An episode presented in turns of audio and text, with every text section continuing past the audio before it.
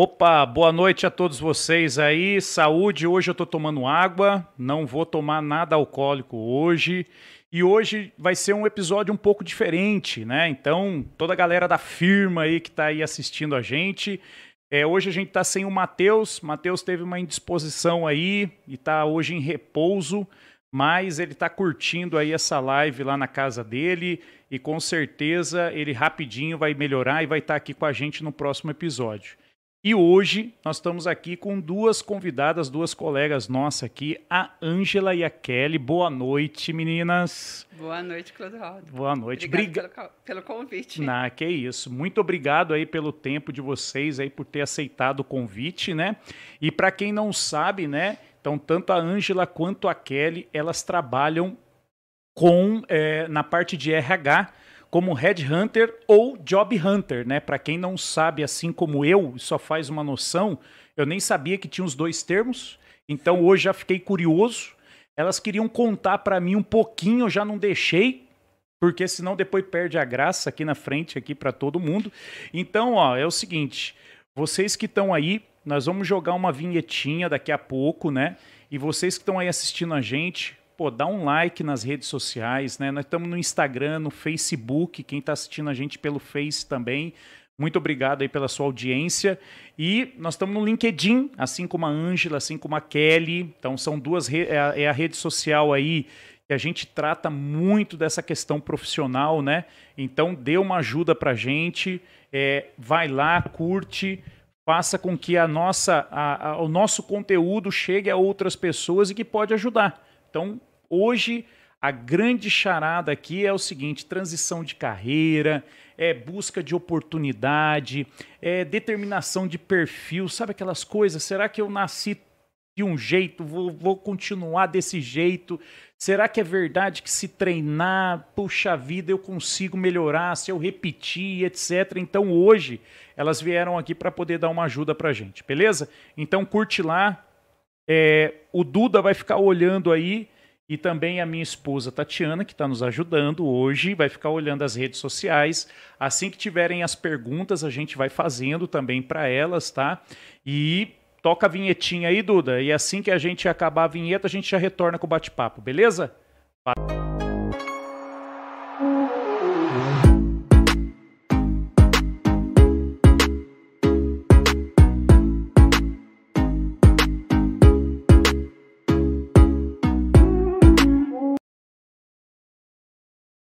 Voltou? Boa noite, então vamos lá, Ângela, Kelly. É que eu tava difícil de gravar, pelo amor de Deus, tão simples, Kelly, né? Mas obrigado aí por vocês terem vindo hoje, viu? Olha, realmente é um prazer.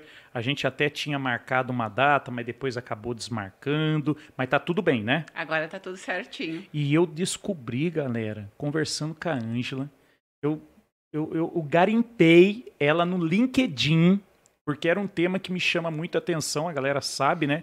Que assim, quem, quem acompanha as nossas lives sabe que o grande objetivo do workflow é a gente realmente pegar dentro da especialidade de cada pessoa, entender como que é o workflow, como é o fluxo de trabalho dela e tirar um monte de dúvida, né? Então, para que que serve, né? Então, às vezes, a gente, as pessoas acham que a função ou a profissão é uma bobeira ou é mais uma modernidade para poder inventar.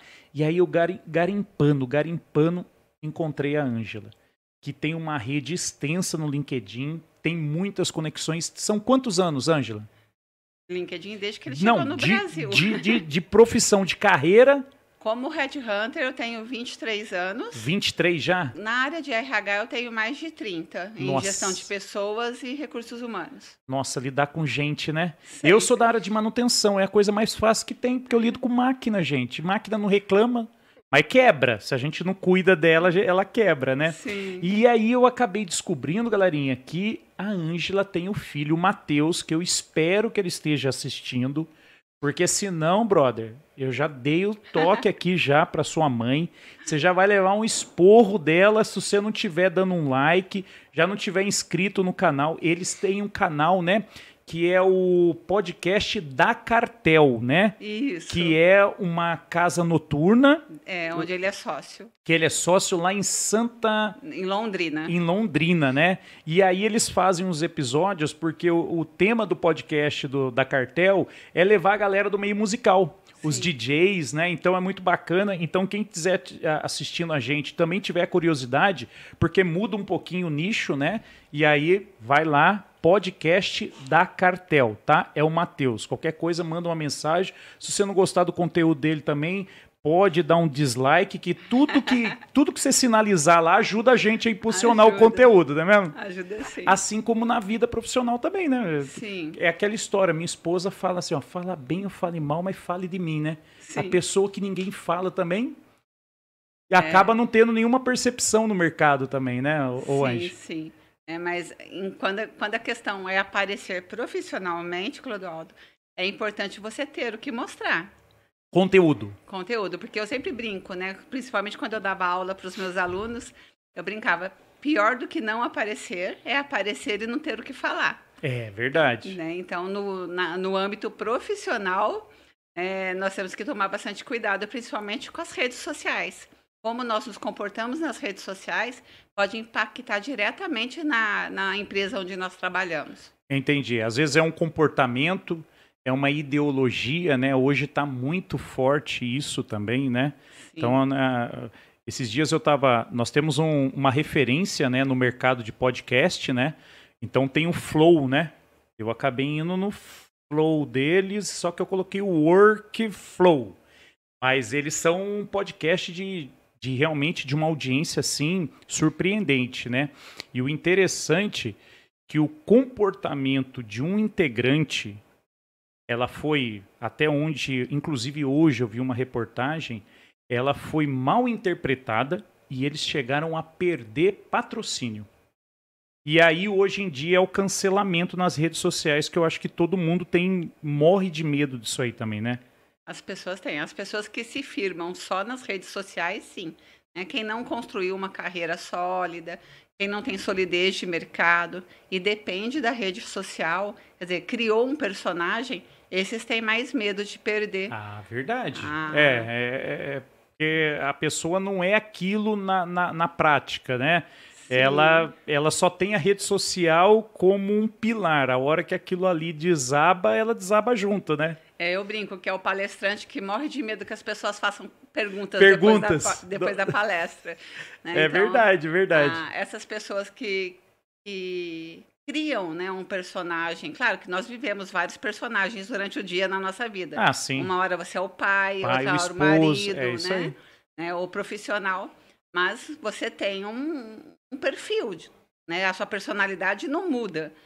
Né? E a, a pessoa que cria essa personalidade na rede social é, e se, para aparecer tudo, ela investe muito na, na gestão da imagem, em ter alguém por trás dela. Quer dizer, não é, ela não nasceu com aquele dom, ela criou porque era um nicho de mercado. Essa pessoa, né, se, se ela perder esses likes que você falou, sim, impacta ela. É, é assim, é como se fosse moda, né? Ela se veste numa roupagem conforme tende o mercado, né? Então, e uma lá. roupagem que não é dela. É, porque assim, você imagina, hoje, você pega dentro dos trend topics aí, né? Você está falando muito de diversidade né? Tem a questão do racismo, que já é de longa data, mas hoje, principalmente o racismo, está ligado à falta da diversidade, né? Então, a falta de realmente de, de compreender, de tolerar né, o diferente ou o, o, o que não é, não é diferente, mas diferente do que é o seu, né? Sim. No, em momento algum é a questão do normal, o anormal não é isso. É justamente a diferença, né? As pessoas em Então, às vezes, o cara, ele ele veste essa roupa de, de, de militante, mas daqui a pouco, na primeira experiência, ele acaba se revelando uma pessoa que não, não pratica, na verdade, né? E assim as empresas também, né? É assim também, né? É, as empresas... Opa, caiu não, meu brinco. Fica tranquila, pode ficar sossegado, não se preocupa as não. As empresas que, que contratam pessoas né, dentro da, do conceito de diversidade e depois uh, tiram uma foto para colocar no LinkedIn, tiram a foto para colocar no Instagram. É, é. Olha, contratei, ó, eu aqui. É, quer dizer, o que você faz né, pelo outro ser humano, independente de cor, sexo, cultura, né, não é importante. Numa contratação, o que é importante é a competência profissional, né, os hard, os soft e inner skills, né, que são as competências que a pessoa tem, e como que ela vai se comportar depois na cultura da empresa. É igual um casamento, né? Eu não vou escolher casar com um homem branco, negro, uma mulher, eu vou casar com quem eu me apaixonar. Sim, sim, né? verdade. E na empresa também tem que ser assim. É, a pessoa tem que ter competência profissional para ter aquele cargo e não só uma característica física ou emocional. É porque assim, né, Kelly? Também a pessoa não consegue manter uma imagem, sustentar uma falsa imagem por tanto tempo, né? Eu falo isso dentro da empresa, porque assim, às vezes a gente. A gente eu, eu sou gestor, né? Dentro de uma área da área de manutenção. Então já, já passou esse tipo de experiência pra, por mim de pessoas que tinham um modelo né, de comportamento e a gente sempre pedindo para que houvesse uma, vamos dizer assim, uma correção de rota, né? Para que a gente pudesse estar alinhados e coisa e tal. Então sempre vinha aquele questionamento, falar, puxa vida, a pessoa tá tendo uma tendência. Aí o outro fala: é, vamos ver se isso realmente é espontâneo ou se ele é momentâneo, né? Porque aí também as pessoas às vezes se maquiam de uma determinada postura, às vezes para receber uma promoção, né? Ou para ter algo em troca daquilo que é de interesse do momento dela, enfim. Então, uh, acontece isso também, né? Acontece. As pessoas né? também tentam também falar nas empresas o que a empresa quer ouvir. Quando você pega assim uma pessoa para fazer uma entrevista, ela ela ela estuda direitinho. Vocês conseguem pegar quando a pessoa está falando muito bonitinho? Sim, é, você, nós estávamos falando da roupa, tudo. É, eu, uma das psicólogas que trabalhava comigo, uma vez ela falou: Ângelo, o candidato é tão falso que nem a roupa, nem o terno era dele. É pela, pelas medidas, né? Tinha aquela, aquela ombreira do Didi Mocó, né? De tão grande que era, né? Teve outro que foi muito incrível, né? Ele, ele era um engenheiro, é. um engenheiro comercial. E ele foi vestido assim com uma roupa totalmente social, assim, bem neutra, sabe, um tom beijinho, tudo. E aquilo não combinava com o rapaz, não combinava com ele de forma alguma, né, com o candidato. É. Aí ele contou todo o discurso dele, eu falei, pronto, você já tentou me convencer, agora você me conta quem é você, porque não convenceu. Aí ele começou a rir. Ele gosta de rock, ele gosta de usar anéis nos dedos, ele tem motos, sabe? É. Aquelas motos hard. Sei, sei, sei. Harley Davidson, né? É. E, e tentou fazer para mim o papel de um, um, homem que não, é, não condizia, não era o certo nem o errado, só não condizia com a personalidade dele. É, é. Uma vez um CFO, né, um diretor financeiro, financeiro. ele uma, uma fala mansa, falando comigo, é. e totalmente educado, tudo. Falei para ele assim, mas diretor financeiro não é assim, você é assim mesmo? Né? Diretores financeiros geralmente são estressados, ativos, né? É. Nós chamamos de tubarões. Perseguidores de economia, de redução de custo. Racionais. É, né? né? Não, tinha, não tem emoção nenhuma, é números, né? É coisa, tudo é número, né? E a voz de locutor de Waze, né, Kelly? que agora o Waze está com voz masculina também. Ah, tá, também? É. Eu achei que era só feminina, só. Não, e tá. do Pato Donald também. Tinha um do Pato Donald, do Mickey, do Mickey. E agora está com a voz também de, de uma... É Zen, uma voz zen. Ah, meu Deus do céu. Aí, ela... Aí, o povo dorme e bate o carro mesmo. Ela fala assim: agora respire fundo.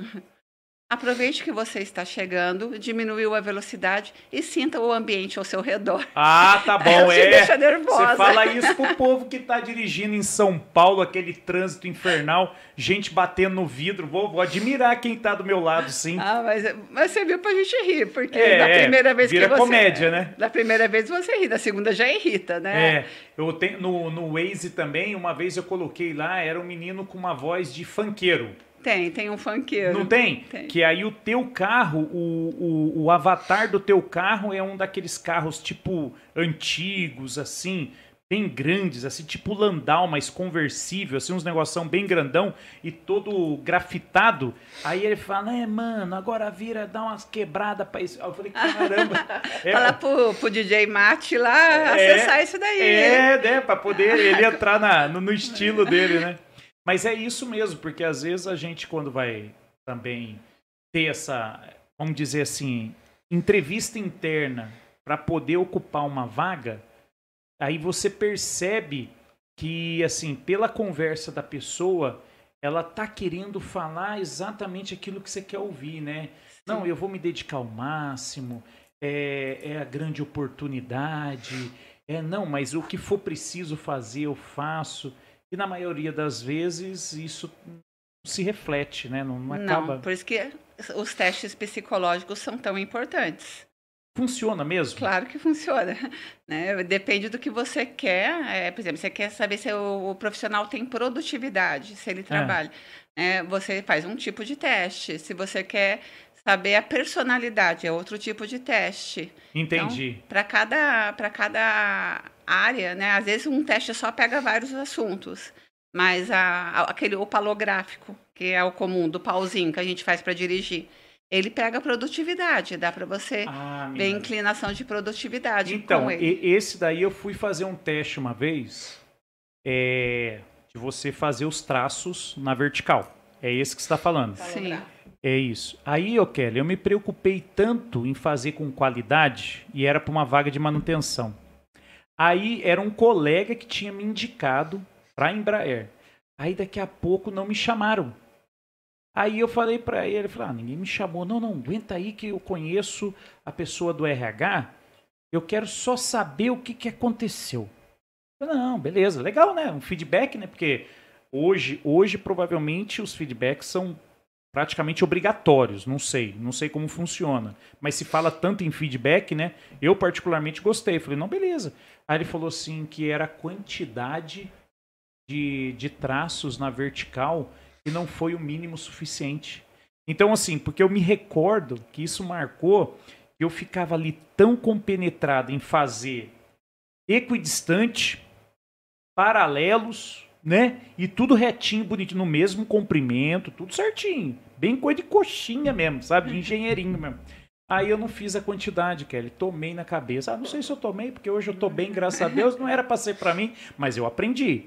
Porque aí, quando na empresa que eu estou trabalhando hoje, o psicotécnico era, não sei se é psicotécnico, mas enfim, é, é, é, o teste era o mesmo. Ah, meu, aí quando eu entendi, eu falei, não, calma aí, vamos, vamos fazer uma quantidade. Lógico eu não fiz zoado, mas eu fiz uma quantidade que o cara falou assim para mim na época que era para no intervalo de tempo que a moça colocou na época para nós, era para eu ter feito no mínimo 73. Eu acho que eu não cheguei nem a fazer 50. Então, assim, aí é, é Você manipulou você... o teste, né? É, é, é que eu Talvez foquei em qualidade, eu não sei. É... é... você encarou o teste de acordo com seus valores. A é. qualidade para você Talvez era algo é, importante. Não ter entendido a orientação também, não então, ter prestado atenção na orientação do, na hora que a moça passou. Talvez, talvez ela Acontece tenha dito. Muito. Talvez ela tenha dito para mim, olha, façam o maior número. Então, assim, e eu quis fazer com a melhor qualidade. Não foi esse a instrução, né? É porque primeiro o, o palográfico primeiro a gente dá um treino, a gente manda a pessoa fazer por tantos segundos ah. para ela fazer para entender como é que ela deve fazer. Tá. Aí depois nós ah, mandamos fazer um traço e começar novamente. Aí é a partir daí que conta a interpretação. O de cima é só para a pessoa entender o que ela está fazendo. Entendi, é só para fazer um test drive, né? E depois, para depois não ficar fazendo o teste tudo errado também, né? Sim. Então, mas eu tive essa experiência. Foi uma, foi uma vaga para a área de manutenção. Aí depois eu descobri que nem para isso, nem para fazer tracinho vertical. Eu falei, meu Deus do céu. E, e nessa época eu estava fazendo bastante teste, sabe? Eu trabalhava numa outra empresa por conta própria eu fui buscando, mas eu sempre queria na minha área de atuação, que era a área de exatas, áreas de manutenção, né, na parte de engenharia. Na época até eu, eu não era ainda, uh, vamos dizer assim, formando, eu não era engenheiro, mas eu já era mecânico de manutenção por formação e por experiência. Então eu cheguei a fazer teste na GM, Esse daí teve um. Esse daí realmente não sei porquê, mas esse daí também não vingou. Mas da Embraer eu soube que era por falta da, da quantidade. Mas aí na outra empresa fui lá e fiz certinho. Pelo menos eu passei, né? E aí tô lá até hoje, 21 anos. 21 anos? 21 anos trabalhando. Tô 42, filho.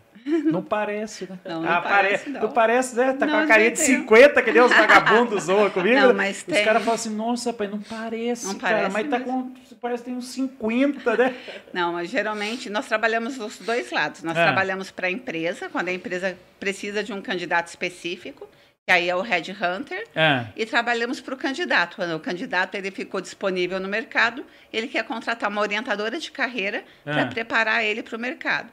Uma coisa que eu quero te falar antes, de, antes que eu esqueça é que quando eu é, preparo o candidato para a vaga, eu sempre treino ele a não ser é, enlatado nas respostas.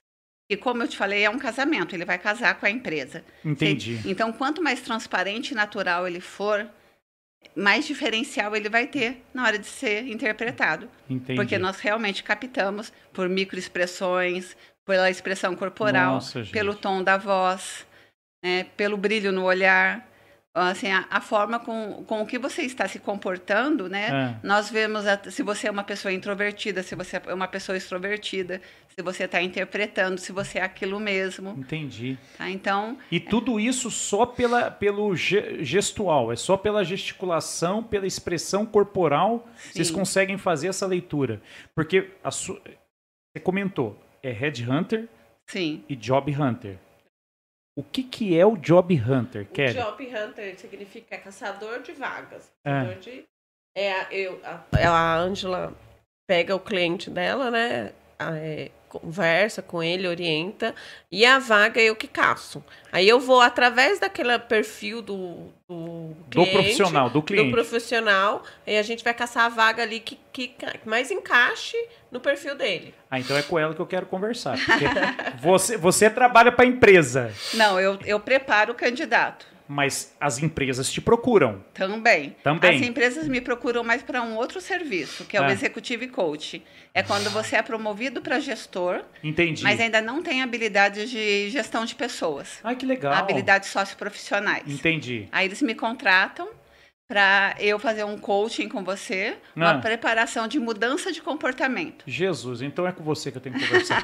Kelly, você não falo mais com você. Eu vou Nossa, mas caramba, tem até isso até. Tem. E aí chegou um momento da minha carreira que eu não conseguia mais fazer tudo sozinha, né? É, é. Aí hoje eu tenho a Mariana, eu tenho a Kelly. Que legal. Eu que tenho bacana. a Bianca. Mas assim, ô Kelly, quando você vai caçar, por exemplo, assim, eu sou cliente, vocês são uma empresa. Sim. Né? E, e aí eu chego lá, contrato o serviço de vocês. Digo que tenho, bom, desde os meus 14, estou lá com meus 26 anos de, de experiência, sempre em áreas operacionais e coisa e tal. E aí, mas você se apega muito ao local e à profissão ou você ou a gente tipo assim, ah, eu já trabalhei muito com pessoas. E aí começa a abrir o leque de opções. Ou, ou não, ou realmente fala assim, olha, você é chão de fábrica. Como, como que funciona isso para caçar um, um, um trabalho para mim, então? Só trabalhei no chão de fábrica. Tem que conversar com o profissional, né? Entender. Aí a Angela chama o profissional para conversar. Às vezes eu acompanho a reunião. É. E através dessa reunião, dessa conversa, aí vai tem, tem todo ali um um esquema que a Angela faz, testes e tal. Você segue até todas auto... umas ferramentas, Sim, né? Sim, exatamente. Até para autoconhecimento dele mesmo. Sim. Né? Para ele se conhecer, para ele saber quem ele é, onde ele mais, onde melhor cabe ele, o que ele realmente quer, né? O que ele mais procura, o que ele É, porque às vezes ele fica buscando uma vaga que talvez que nem assim, eu eu entrei em empresa por quê? Porque meu pai era de empresa. Aí eu entrei pelo Senai. Então, se eu tivesse agora trocando uma ideia com vocês duas, eu estou falando, olha, gente, eu estou buscando aí uma vaga no mercado em alguma indústria, né? É, porque é o que eu sei fazer, é o ambiente que eu sei trabalhar. É, nunca trabalhei é, em vários, em é, prestando trabalho para várias é, locais. Então, assim, eu sempre fui um residente, né? Vamos assim dizer. E olha, é, o meu negócio é tomar conta de. Tomei conta de algumas pessoas e coisa e tal, de setor e tal. E, e, e assim, é que isso é o que eu acho que é o meu limite. Mas vocês buscam entender aquilo que eu poderia me dar bem e nem faço ideia do que, que eu poderia. Mais ou menos Sim. isso. Muitas vezes você não reconhece todas as competências que você tem. Sim. Aí muitas vezes você quer um cargo que no momento não você não vai conseguir. Por exemplo, você é um gestor de manutenção. Ah. Aí você começou a gerir pessoas, né? Que hoje você tem time, você Isso. gere. E você se apaixonou pela área de gestão de pessoas e acha que gestão de pessoas é o RH. Então você quer procurar um emprego como gerente de RH agora, Ah. tá? A empresa ela não vai te contratar como um gerente de RH, porque a sua porta de entrada na empresa é a expertise que você tem hoje comprovada, que é o Hum. gest- gestor de manutenção. Sim. Então, o que eu oriento você? Entra pela área que é mais fácil para você hoje ser reconhecido. E depois, dentro da empresa, aí você faz o Ah, network, Entendi. né? Ou seja, eu quero mudar de carreira, Ângela, eu não quero mais ser gestor de manutenção, eu quero ser agora, é, ter- trabalhar só com podcast, Entendi. tá? Aí nós vamos verificar todas as, a- todas as partes da sua vida para ver se você realmente é capaz de sobreviver só com podcast. Por exemplo, uma transição de carreira segura, você tem que ter pelo menos 24 meses do seu salário atual guardado Ah, para é? essa transição. Entendi. Esse é o mínimo, é uma premissa. É, uma Você não premissa. vai botar na- o cara na, na roda de fogo se ele não tiver pelo menos os 24 salários dele guardado. Sim, pelo menos uma especialização nessa área. Né? conhecimento do universo cultural da área. De repente você quer ser um cantor, quer sair por aí fazendo shows no mundo, mas família é um valor muito importante para você. Você pode até conquistar É. o que você quer, mas sabe aquela pessoa que conquista e depois não se sente feliz? Entendi. É porque não compreendeu os próprios valores, querendo a mudança. Acontece muito na, fa na faixa dos 40. Dos 40 aos 45. É aquele negócio do sete, sete, de 7 em 7 anos, lá tem umas crises, lá não é umas paradinhas assim ou não? Sim, hoje a, a neurociência já consegue explicar a- as mudanças hormonais que há no nosso corpo. Ah. Então, quando nós entramos na faixa dos 45, né, que hoje ela saiu dos 40 e foi para os 45, porque se descobriu que a adolescência vai até uma média de 26 anos. Certo. que é quando fecha o nosso córtex frontal e a gente toma decisões mais assertivas. E os filhos passaram a sair de casa mais tarde também. É. Então, toda, toda essa mudança hormonal, corporal, biopsicossocial que nós chamamos, também modificou. Então, hoje se encara a, a envelhecência, né, que é quando a gente começa a se preparar para ser idoso aos 45 anos. Então, dos 45 aos, aos 65, você está na envelhecência, que seria a segunda adolescência. Nossa, gente. Então aí começa a ter aquela crise de, de existência. Sim, será que eu Nossa. estou na profissão certa? Será que. Ah, é o que a minha terapeuta fala pra mim. Você tá na crise de existência, meu filho. É, mas é, é. E é normal a todo ser humano que seja normal, né? Sim, sim. né? Nós passamos por todas essas fases, né? Porque com 45 você já tem que afastar mais um pouquinho para ler, a coluna dói. É. Você começa a perceber uma ruguinha aqui, uma ruguinha ali, mas o seu cérebro ainda está ativo e está querendo tudo. E como é que eu vou trabalhar tudo isso? É a mesma coisa que a adolescência, né? É verdade. No garoto, os braços ficam maiores, ele fica desengonçado, às vezes o corpo não cresce tanto, o pé cresce. Né, da menina também. É verdade. Então, tem todas essas mudanças metabólicas também. E tem as hormonais e tem as sociais, né? Que você começa a se- já a ser visto como uma pessoa mais velha. Né? Ah, eu não vou chamar ele para sair com a gente na sexta-noite, né? Ele já tem mais de 50. Ou eu não. Será que ele Já, consegue. já existe uma exclusão social já em Sim, cima da pessoa. Eu falo né? que você começa a ser aos poucos deletado. Lembra daqueles canais antigos de TV que dava aqueles quadradinhos, aqueles É, clusters, é. né? Então, ah, se o- os clusters vão apagando diante da sociedade. E você vai sentindo isso. E você vai ficando reativo, né? O, Ah. o nosso maior medo quando nós procuramos emprego e nós não passamos na entrevista É. é que nós somos excluídos de um grupo. Né? Na- A, a nossa, É, verdade. né? Então, a rejeição para a gente, né, para qualquer ser Não, humano, não, mas é, é perda e rejeição, acho que são duas coisas que eu acho que o ser humano nunca vai estar preparado, né? Ele pode até por um momento entender, Mas eu acho que o sentimento é, da dor, ela é, né? Que nem eu falei, né? Pô, uma vaga que eu fui lá. Nossa, mas eu sou retardado, né? Mas, gente, eu não consigo fazer uns tracinhos na vertical. Não é possível. Eu até treinei. Depois eu falei, mas caramba, eu fiz isso no psicotécnico para tirar habilitação. Mas não é possível um negócio desse. Aí depois com. Mas é assim, mas essa, essa, vamos dizer assim, essa segunda adolescência é, ela é diferente porque a pessoa também tem muita experiência e tem uma maturidade também, né? Talvez seja até mais difícil, né? Sim, porque ela tem a maturidade, mas hoje as gerações elas estão passando muito rápido, né? A gente mal começamos a falar da geração X, já foi para Y, já foi para Z. É verdade. E, né, e a Millennium está entrando no mercado de trabalho, então são quatro gerações trabalhando junto, às vezes ah, os baby boomers, né, que eram antes da, da X, que é o pós-guerra, ainda estão trabalhando. Quem tem aí 80 anos, 75 anos e ainda está no mercado de trabalho, né, ele é uma geração baby boomer. E o X é a minha geração, é a geração da década de 70, é. tudo. E aí depois vieram os Ys, que são vocês que estão no mercado de trabalho. É, eu sou mais, Y, então. É, já quase nasceu ali na... Na transição é, você do digital. Eu sou de 79. Né, você sim, quando você chegou nos 10 anos, já estava chegando no Brasil, já o já estava saindo do analógico para o digital, já estava surgindo é, os microcomputadores. Sim, sim. Né? Então, ah, você já tem essa esse conhecimento digital mais apurado do que a, o baby boomer, por exemplo. Tem muito geração X que, que domina muito bem mídias sociais e tudo. Mas para o baby boomer é algo mais estranho, né? De falar. Tem você, dificuldade, né? É, você vai aprender a, é, fazer aulas EAD agora que abriu realmente de fato. E quantos anos existe no Brasil? É verdade. Né? Mas os nossos filhos que já nasceram digitais, né? Já nasceram ali com um aninho mudando a tela do celular, é, eles estarão a nível de informação assim, 100 anos na nossa frente. É verdade. É, hoje costuma-se falar que o que há no New York Post num único final de semana era toda, toda a informação que uma pessoa do século XVII recebia durante a vida dela inteira. Nossa, gente do céu. Imagina a é quantidade. É muito conteúdo, né? Por isso as crises de ansiedade hoje, né, depressão, angústia.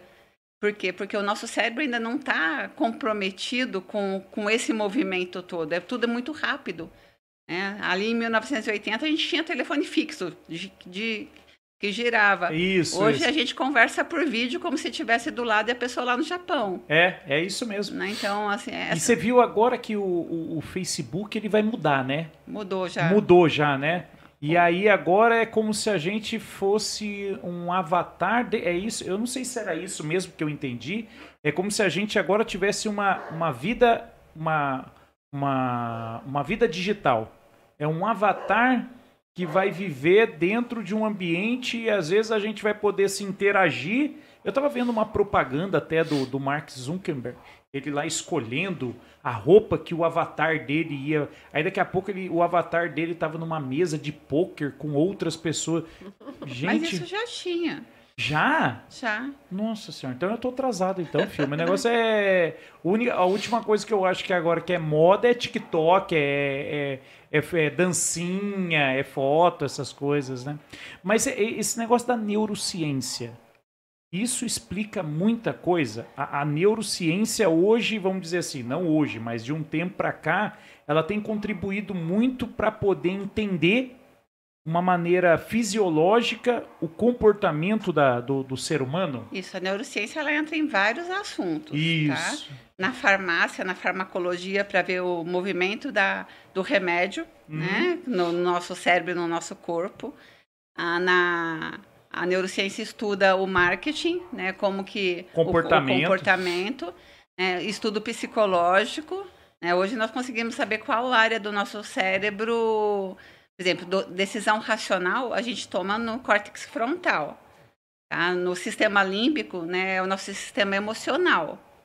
Então, hoje consegue olhar todo o, o, nosso cérebro como um todo e aonde cada área reage de acordo com o que está acontecendo. Entendi. Através de, de ressonância magnética, de tomografias. consegue é, visualizar né, em, onde você está movimentando o seu cérebro. E antigamente era por erro e acerto. É. Você descobriu que, o, que é o lado racional do cérebro é aqui na frente, hum. devido a um acidente que um vergalhão de cérebro passou na cabeça de um rapaz. O rapaz não morreu. E ele era uma pessoa muito doce, muito convivia muito bem. E depois, quando ele se curou, ele passou a ser uma pessoa totalmente agressiva. Ah, é? Aí observaram que esse comportamento, essa, essa racionalidade... Essa personalidade dele... Ficava no córtex, córtex neofrontal. É, aí, a, mas a neurociência ainda está engatinhando. E a gente usa ela em recrutamento e seleção também para estudar o comportamento humano. Né, que aí a gente usa o behaviorismo também, que é dentro da psicologia usa terapia cognitiva comportamental, ah, que é um tá. embasamento, é, usa o coaching também, que o coaching ele, ele é uma metodologia de aplicação. O coaching não é uma ciência. Entendi. Tá? Você, você ele, pode... ele, é um, um, fluxo, ele é um workflow. Sim, ele. Ele, ele, ele segue um modelo, uma sequência, um assim fluxograma. como você usa o DMAIC para melhoria contínua, sim, sim, não é um, isso. uma metodologia? Os seis sigmas são sim. ferramentas, isso, PDCA, exatamente. Então, o coaching é a mesma coisa, ah, é? ele é uma ferramenta para te levar a, a seguir a, o seu objetivo. Entendi. Fazer coaching com engenheiros é ótimo. Porque vocês veem o ganho que vocês vão ter com aquilo. Você tem que desenvolver um comportamento. É. Você enxerga o ganho, né? Então você vai se empenhar na metodologia para você, que é você quem faz o seu caminho. Eu só vou orientando. Entendi. Tá? E você chega onde nós queremos, né? Se você concordar que isso é bom para você, claro, para você e para a empresa. Agora o pessoal de humanas, né? É, cada... São mais sentimentais, né? Aí cada hora que. Não, sentimentais somos todos nós. Nós temos sistema límbico. É como se trabalha isso. Agora, humanas é muito legal, porque você nunca sabe como vai ser a próxima reunião de coach. Né? Porque nós determinamos as tarefas, os assuntos, aí quando você chega para conversar, olha, eu pensei bem, talvez o objetivo é esse mesmo, mas isso, e se eu mudar o caminho? Então, eu costumo dizer que com os engenheiros, né, o, o coach ele é uma linha de trem, uma linha férrea. Ela é reta. Vai embora. Ele vai. Eles seguem, né? É, a, e o, quem é de humanas é, é um mapa náutico, porque cada hora ele, tá, ele, che, ele chega também, ele se desenvolve, mas a, ele usa muito mais a criatividade, muito mais a intuição, é mais o sistema de testagem, né? É. Quer, quer testar. É, é, é, porque a gente, nós como engenheiros, né, nós, nós somos assim, vamos dizer, é, nós somos educados dentro de uma plataforma onde o modelo matemático é a parte é, racional, né? Toda, toda aquela questão racional está dentro do modelo matemático, né? Então não tem, é assim, não, não há necessidade de você usar outro modelo e ou ficar imaginando outra forma de resolução do problema, sabe? Então assim a gente segue e aí eu acho que enquadra exatamente no que você está falando, né? A gente acredita porque respeita a profissional e aí acaba seguindo e principalmente quando a gente vê a o percentual, né? Ou a métrica lá que a gente vai conseguir. O indicador. Gente, o indicador, né? Então, assim, puxa vida, ah, eu quero evoluir nessa, nessa métrica aqui. Então, aí a gente começa a perseguir nesse sentido. Sim. Né? Mas até nisso, eu, eu, sempre, falo, eu sempre falo, né? Para construir uma ponte, você contrata um engenheiro. Sim, sim. Né? Então, para tratar o seu psicológico, que faz parte da, né, do seu bio, psico e social, tem que ser um psicólogo. Né? Não pode ser nenhum coach. O coach não trata o psicológico, ele pode te ajudar a desenvolver comportamentos. Né? E as pessoas confundem muito, porque como não é uma ciência exata, né, é, vai muito no achismo. Ah, eu acho que, né? Então vamos tentar. Sabe? Aí você acaba colocando seus valores para tentar ajudar o outro. É, verdade, eu entendi. É, então é, é e importante. Aí, e acaba você querendo usar o teu modelo como algo que a pessoa tem que seguir também, né? Não, mas é, é esse negócio entre coach, é, o, o coach e a psicologia sempre tem um atrito, né, entre esses dois profissionais ou sem tem? Não, Porque assim, algumas vezes eu já vi. Era mais a psicanálise e a psicologia. Ah. Né? Porque, ah, tá. Porque o coach ele age em várias áreas, né? Pode ser um coach de esporte, ou seja, é, eu colocaria que o coach ele é ele se embasa na terapia cognitiva comportamental. Ele usa as ferramentas da terapia da psicologia positiva e da, do behaviorismo, que é comportamento, que aí entra PNL, programação neurolinguística, sim, sim. e se embasa também na behaviorismo, TCC, cognitiva, né, e positiva, psicologia positiva, que a psicologia positiva ela veio agora para você não procurar mais o psicólogo quando você já está doente. Ah, entendi. Você procura o psicólogo para não ficar doente. Entendi. Então, é a visão da manutenção. É, é, é ação Opa. preventiva, né? Sim. Para não ter que depois remediar isso daí, né? Então, e aí entra também a questão da terapia, né? Também aí eu já não. É que é, é uma outra área também que, que, que. É um outro enfoque. É outro enfoque, né? Mas é legal, é bom saber, porque às vezes as pessoas realmente elas procuram o coach com um certo problema, mas aí é um problema que tem como causa raiz não a falta de instrução de como agir, mas sim um problema de origem comportamental, talvez por uma falta de, de, de, de, de, comportamento, coisa do tipo, sei lá, é o relacionamento em casa, né? É, é isso. Ah, por exemplo, tem o coach trabalha muito as crenças, né? Que eles chamam de crenças limitantes. Eu, por exemplo, quando eu identifico que um, que um cliente meu tem um problema de crença limitante, eu indico uma psicóloga para ele, é. tá? Para que ele vá trabalhar a crença central, não só a limitante, a raiz dessa crença limitante, para que ele realmente consiga ressignificar. Eu sou capaz de trabalhar a crença limitante. Eu ainda não sou uma psicóloga formada. Entendi. Né? Eu me formo Mas ano que vem. se isso te atrapalha, você consegue, de certa maneira, Sim, trabalhar eu, na. Eu consigo identificar que ela existe. Ah, tá. tá? E, e, e ressignificar como, aquele. Como Eu, isso, como eu tenho consciência que eu ainda tenho meus limites dentro da área de terapia cognitiva, eu não me atrevo, pela minha idoneidade, pela minha ética profissional, eu poderia, mas eu não me atrevo porque eu posso fazer um estrago. Eu já teve um cliente que era gerente de manutenção, inclusive, é. e ele foi mandado embora depois de 20 e poucos anos, da noite para o dia da empresa. Oh, Jesus. E ele passou por uma coach para ressignificar. Ah. E ele estava dois anos numa outra empresa que, inclusive, eu tinha recolocado ele. E ele fez um teste comportamental e a psicóloga contratada da consultoria falou ah. para ele: Nossa, sua energia está muito baixa para todas as mudanças culturais que vai ter na empresa. E ele interpretou aquilo que ele ia ser mandado embora. Aí ele começou, ele demitiu a empresa mentalmente, que nós é que demitimos a empresa Entendi. antes de sermos mandados embora. E aí ele começou a fazer tudo para ser mandado embora mesmo. Caramba, ele, ele, fazia, ele se sabotava então. Sim, ele se tornou reativo, né? Ele estava achando que tudo era em redor dele. Quando ele me procurou, já faltava uma semana só para ele ser demitido. Eu não consegui salvar o relacionamento dele com a empresa. É. Mas foi uma, uma crença mal curada por uma, por uma, uma coach por uma que não era uma psicóloga. Tá que tentou fazer o papel de um profissional na qual não era obrigação dela. Onde ela tinha um conhecimento raso sobre o assunto. Ela não tinha um conhecimento profundo.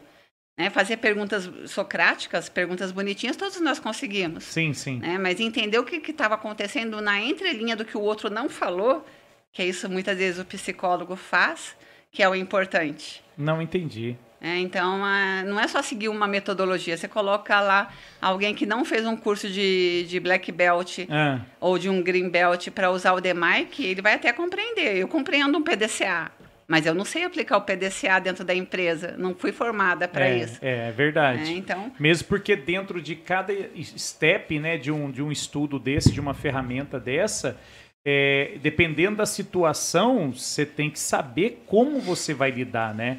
E aí, às vezes, é, é a prática ou até mesmo a, a experiência profissional da pessoa que vai conduzir ela, né?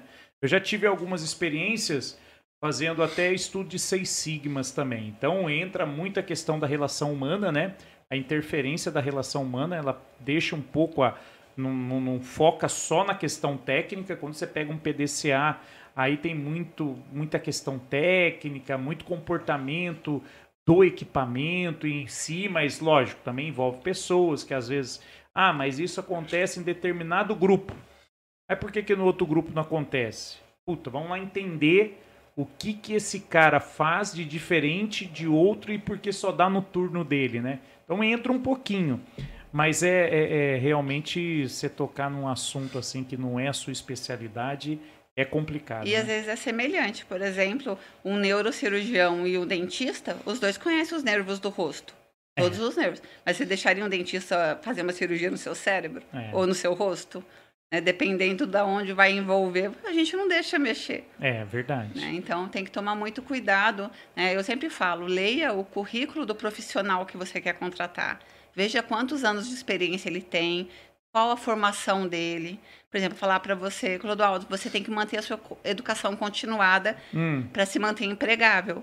Mas aí você olha no meu currículo e eu parei só na faculdade. Quer dizer, eu estou mandando você fazer algo que eu não faço. Que você não pratica. Sim.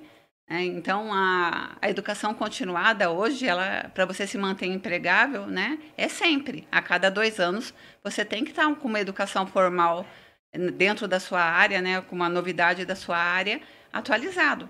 E aí você pode estar com 70 anos e estar tá empregável. Né? Entendi. Tem, tem, um livro que eu sempre indico, que é do, do Yuval Harari, Harari, que eu, eu traduzo como Harari, que é 21 lições para o século 21. Esse autor ele costuma muito falar de, do futuro do emprego. Ele é um historiador, hum. né? Ele, ele trabalha com os presidentes mundiais aí. Ele é um guru dessa área. Entendi. E ele fala né, da, do futuro dos desempregados, que a gente está falando de redes sociais. Ele fala muito sobre a, é, como manter o cérebro humano a, em movimento. Produtivo, né? Sem ter emprego, porque o futuro do emprego, né? Então, eles fazem diversos testes. Você já parou num domingo no Instagram e ficou olhando? Quando você vê, passou três horas e é você verdade. não percebeu. É verdade. Hoje, hoje as redes sociais têm e, isso já, já são testes. Os joguinhos, né? Os jogos mesmo, os jogos oficiais aí que as pessoas gostam. Eu não compreendo muito, mas eu de jogo, mas ele também prende você ali. Tem, acho que um conhecido meu ficou 48 horas jogando uma jogando. Vez. Quer dizer, é, é um vício, né? É o sistema de recompensa do cérebro. Então, a, eles já estão estudando. As pessoas que no livro eles chamam de os inúteis de 2030 ou de 2050, é. que são as pessoas que não vão se adaptar às novas tecnologias e vão ficar sem emprego. É, então, o que fazer com essas pessoas? Então, eles têm vários testes. É interessante de ler. É um livro assim. Ah, tem Homo Sapiens, Homo Deus. Isso. E esse... tem o 21 lições. E parece que ele escreveu um agora durante a pandemia também. Esse eu ainda não li. É que legal. É, porque é conhecimento assim interessante que a gente traz para a prática, né? E começa a perceber realmente, é, que nem você falou, né? É, é uma tendência, é, não é uma questão de mercado, né? É uma questão realmente é, da evolução, né? Então, quer dizer, a pessoa a cada dois anos, se ela não se recicla ou se ela desenvolve uma nova competência, isso está falando muito do perfil dela também, né? A empresa também leva em consideração isso daí. Sim, pessoas que estão de, disponíveis no mercado, né? Que é. eu não gosto de falar desempregado. Sim, é o que está disponível. É, quem está desempregado é aquele que está sentado esperando o emprego bater na porta. Quem está em busca de recolocação é o que está em movimento, é o que está querendo se recolocar de, de verdade. Ah, eu fui tirar a explicação e perdi o que eu estava falando. Não, é a questão da pessoa que fica aguardando o emprego e a outra que está buscando a, a recolocação no mercado. Tá, e eu sempre falo para ele, para o candidato, quando você é, faz uma faculdade e se estabelece ali no emprego e acha que você vai ficar ali para a vida toda, né? Então eu pergunto muito, é, recuperei a memória aqui, é. sobre a pandemia, né? Ah. O que você fez na pandemia? Né, você fez algum curso? Tudo bem, você ficou desempregado dois anos aí devido a uma pandemia. Né? Mas inúmeras plataformas ofereceram cursos gratuitos. Gratuitos, isso é verdade. A gente começou a descobrir um monte de coisa que nem existia. Na verdade, existia, a gente não sabia, né? Sim, a gente chegou a pegar pavor de reunião e de live, né? É. Teve uma época que saturou. Agora que as pessoas estão começando a novamente assistir por gosto, é. não por obrigação. É verdade. Mas assim, o que, que você fez? Você fez um curso né, de conhecimento técnico, ótimo, e de desenvolvimento humano. O que, que você aprendeu com a pandemia? São perguntas que nós fazemos durante uma entrevista. É um candidato que está desempregado há um ano e nesse um ano ele não procurou uma atualização que seja um curso de 40 horas. É uma pessoa que não quer se desenvolver. É que, verdade. Né, que não está movida para ação. E a empresa já quer que você entre jogando. Ela não quer que você entre lá para aprender a fazer o serviço. Né? Entendi. Seis meses do seu primeiro no, dentro de uma indústria, em qualquer cargo, seis meses é investimento. A empresa está investindo em você para você se adaptar ao sistema. Por isso que a seleção tem que ser bem feita. Mas é, beleza, é, esse daí é, é uma visão é, principalmente de, de, um empregador, né? Quer dizer assim, olha, eu estou em busca de alguém que está em movimento, porque eu não tenho tempo de chegar e é, é, é o cara que vai entrar em campo para jogar. Né? Eu não vou levar ele para o departamento médico, vou fazer ele bater o peso, condicionamento físico, para depois escalar ele na metade do campeonato. Não tem sentido isso. Mas, assim, pela tua experiência, o que leva as pessoas, ou qual é o perfil, ou qual é, a, é vamos dizer assim, qual é a crença, que se é essa a palavra correta, que leva essas pessoas a não terem iniciativa? É porque assim, hoje você vê muita gente sem perspectiva, sem acreditar, né? Fala-se muito uh, na questão assim, olha, hoje mesmo, né, pela situação aí que a gente acabou de receber a notícia hoje, né, do, do acidente que teve com a, com a cantora, com a Marília Mendonça, né, e assim, 26 anos, mas o, o outro cantor que estava dando um depoimento, que é o Eduardo Costa, se eu não me engano, ele fez esse comentário, ele falou assim, que ela, além de tudo que ela construiu, que ela realmente realizou, ela deixou uma imagem de que nós não somos aquilo que as pessoas dizem que nós somos capazes. Nós somos tudo aquilo que a gente quer ser. Então, assim, esse discurso eu tenho visto bastante, né? Então, assim, você vê muito em rede social. Você vê muito isso também em podcast, na internet, em televisão. Então, assim, esses dias mesmo, o Serginho Malandro lá estava num podcast que ele falou, cara, o cara me perguntou, pô, mas eu sou capaz? Falou, lógico que você é, cara. Você é capaz de tudo. Você é capaz de realizar o que você quiser. Mas o que, que impede? Não sei se você consegue identificar isso ou já percebeu. O que, que na maioria das vezes impede a pessoa de acreditar nela mesmo? É uma questão cultural. Você acha que, que no nosso país nós temos um pouco dessa dessa dessa Não cultura? posso generalizar o país inteiro. Sim. Né? Mas assim, algo, a cultura pode vir mesmo da família onde a pessoa está inserida. Tá? Claro que podem ser, por exemplo, falta de vitamina D, entrando no biológico, ela Sim. causa depressão. Né? Então, pode ser depressão biológica também, ou fisiológica, não sei o termo correto. Né? Aí a pessoa perde a ação. É, tem vários fatores, a gente não pode generalizar para todos, mas a questão cultural é, desses nossos últimos 20 anos, né, hum. a, onde foi muito difundido é, que nós temos muitos direitos e poucos deveres. Ah. Né? Nós até criando os nossos filhos mesmo, né? muitas vezes trabalhando, deixando eles em casa, seguro, com o notebook, com o celular, para não sair para a rua, para não é. brincar na rua, para não interagir. Então, a culpa é dos pais também, a culpa é da sociedade como um todo, mas nós passamos esses últimos 20, 25 anos da, da nossa vida aqui no Brasil, principalmente, com, com essa sensação de que eu tenho muitos direitos, mas na hora que eu tenho que cumprir os meus deveres, eu não cumpro. É, você já ouviu aquela aquela ilustração de como domesticar porcos selvagens? Não, não, eu não vi essa é, daí. Essa me impressionou muito. É, primeiro você coloca comida para eles no campo. Aí é. eles vêm todos os dias, eles vão se acostumar que ali tem comida. Aí você vai fechando a cerca. Até o momento que ele está tão acostumado a ganhar a comida que ele não vai querer mais se rebelar contra. Entendi. Ele já está tendo tudo. Essa, vamos dizer assim, aí essa aí é uma analogia a essa cultura hoje assistencialista, né? Sim, de que eu mereço tudo, eu tenho direito a tudo. É, eu tenho que ver a, né, por exemplo, eu, outro dia eu ouvi um, um senhor com mais de 60 anos falando, que eu não julguei ele um idoso né, mentalmente falando, e ele falou que ele viu a vaga de idoso, mas ele não se. não refletiu para ele aquele velhinho de bengala que tem na placa é. do idoso. né, que ele é ativo, ele vai na academia, é tudo. Então ele não precisava parar naquela vaga.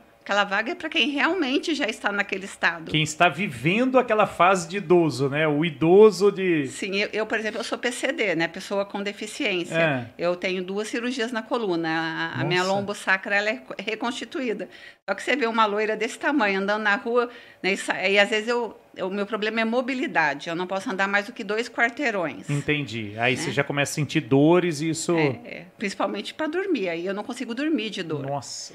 Só que você olha e eu não estampo isso, né? Eu trabalho o dia inteiro, dirijo na Dutra, vou para um lado e vou para o outro. Aí você vê eu parando na vaga de pessoa com deficiência. Nossa, várias vezes a pessoa vem me falar, senhora, que a senhora parou na vaga de deficiente. Não tem vergonha, não? É.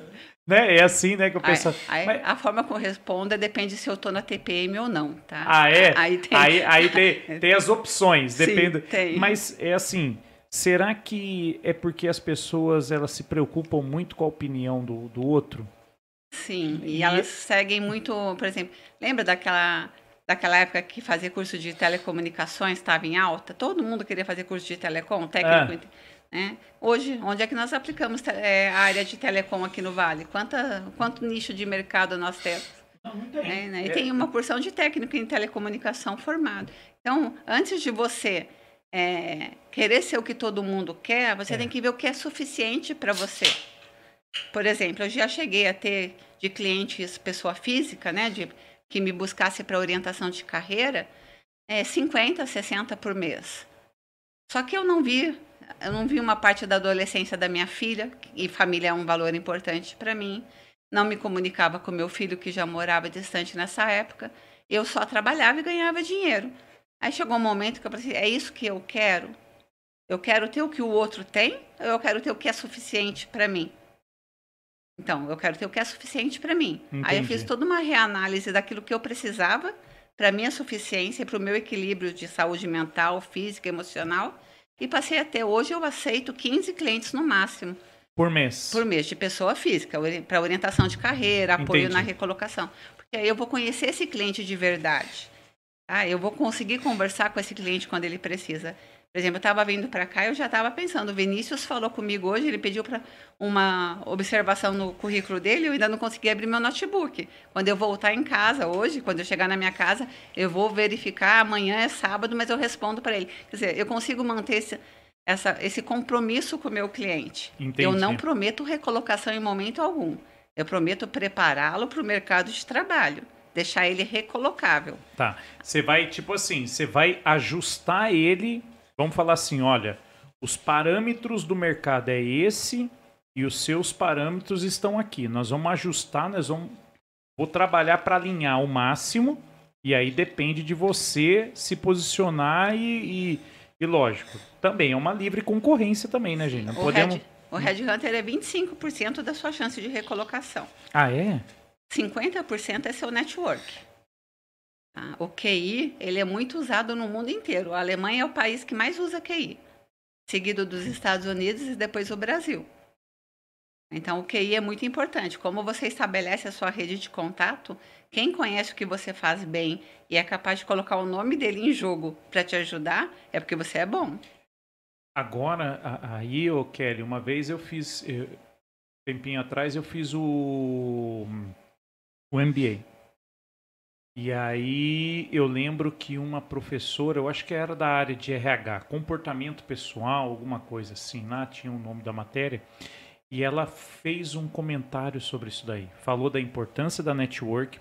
E hoje na prática eu eu consigo é, resolver com mais tranquilidade os problemas que eles surgem, né? Até por situação do, da, do dia a dia justamente por causa da network que eu tenho. Mas tem uma coisa que eu lembro que ela disse que era exatamente isso daí. Falou assim: olha, chega num determinado nível e a pessoa, quando ela está concorrendo a uma vaga, às vezes a decisão. Vamos dar um exemplo, né? Se o cara está concorrendo internamente uma vaga de gerente, o diretor está trocando ideia com outro cara e fala assim: rapaz, para aquela área lá, eu pensei na, na Kelly. E se o outro cara que escutou fizesse um. Pronto, acabou. Já morreu. Não tem mais discussão. Mas se o cara fizer assim, olha, bem lembrado, pronto. É, é mais do que meio caminho, tipo assim, entendeu? Porque as pessoas, segundo ele já na época dizia, é muita questão da referência. E aí é o que você falou, que nem a pessoa, a reação da pessoa, praticamente ela fala assim, olha, olha, é, na minha avaliação, bela decisão se você tomar, né? Mas, em contrário, também falei, Ih, rapaz, já tive tanta experiência já também. Mas a indicação, ela abre portas, ela não te coloca para dentro. A sua competência é que te coloca para dentro. Mas é, é, então, entra nessa situação, porque a, a reação do cara já pelo menos faz com que o diretor da planta fale, ó, eu acho que eu estou no caminho certo. Então vamos, vamos direcionar agora e falar assim, olha, avalia melhor essa pessoa. E eu adoro quando essa politicagem acontece, porque aí pode escolher a pessoa errada, porque não houve uma avaliação psicológica. Sim, e aí, aí eles me contratam para eu ir lá desenvolver as habilidades que a pessoa não tem. Porque aí já não dá para voltar para trás, não. né? E aí eh, tem aquele aquele velho jargão, né? Falou, ah, devia admitir quem promoveu você, né? não, não, não, tem isso também? Falou, é, pô, eu... você é tão ruim eu não vou te mandar embora, devia mandar embora quem te promoveu, Mas né? tem também, assim, outro dia um, eu fiz um, um, um dos meus clientes se conscientizar é. né, que o problema não era a gestora dele, era, o problema era como ele via a gestora dele.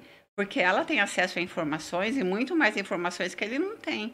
Então, o gestor, às vezes, toma uma decisão que parece injusto para quem está, para o colaborador. Mas o colaborador, ele não tem a dimensão sistêmica, né, da visão do todo que o gestor tem. Entendi. Tá? Então, isso também tem que ser conscientizado. Mas, mas o, o, o Ângelo, o que assim, será que não, não é muito assim? Porque assim, ó, nas minhas avaliações, uma das coisas que eu sempre peço é assim, ó, quando tem um determinado objetivo, fala para mim qual que é a sua expectativa. Porque eu já passei por algumas situações que, por falha de comunicação, por erro de comunicação, aí eu fiquei queimado. Eu, eu não sabia o que estava acontecendo. Vou te dar um exemplo. Chegou lá e falou assim: olha, o Lagoa, é o seguinte, você toma conta da manutenção aqui, eu preciso que você restabeleça a iluminação nessa área aqui.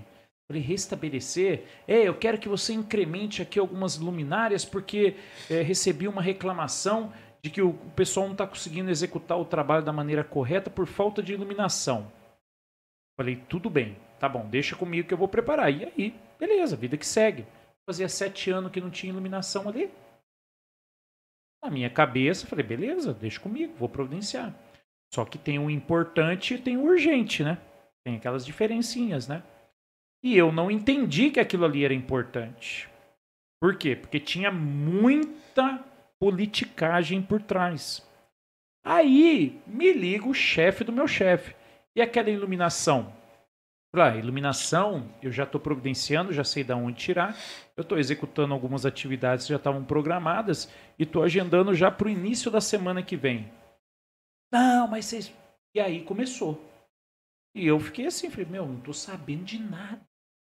Então, o que, que acontece? É, tem muita falha de comunicação então, assim, eh, tem hora que é eu que tenho que fazer o papel do chato, né? Falar assim, olha, é, né? Se, se a pessoa não fala, fala assim, mas você quer isso aí para quando? Qual que é a sua expectativa?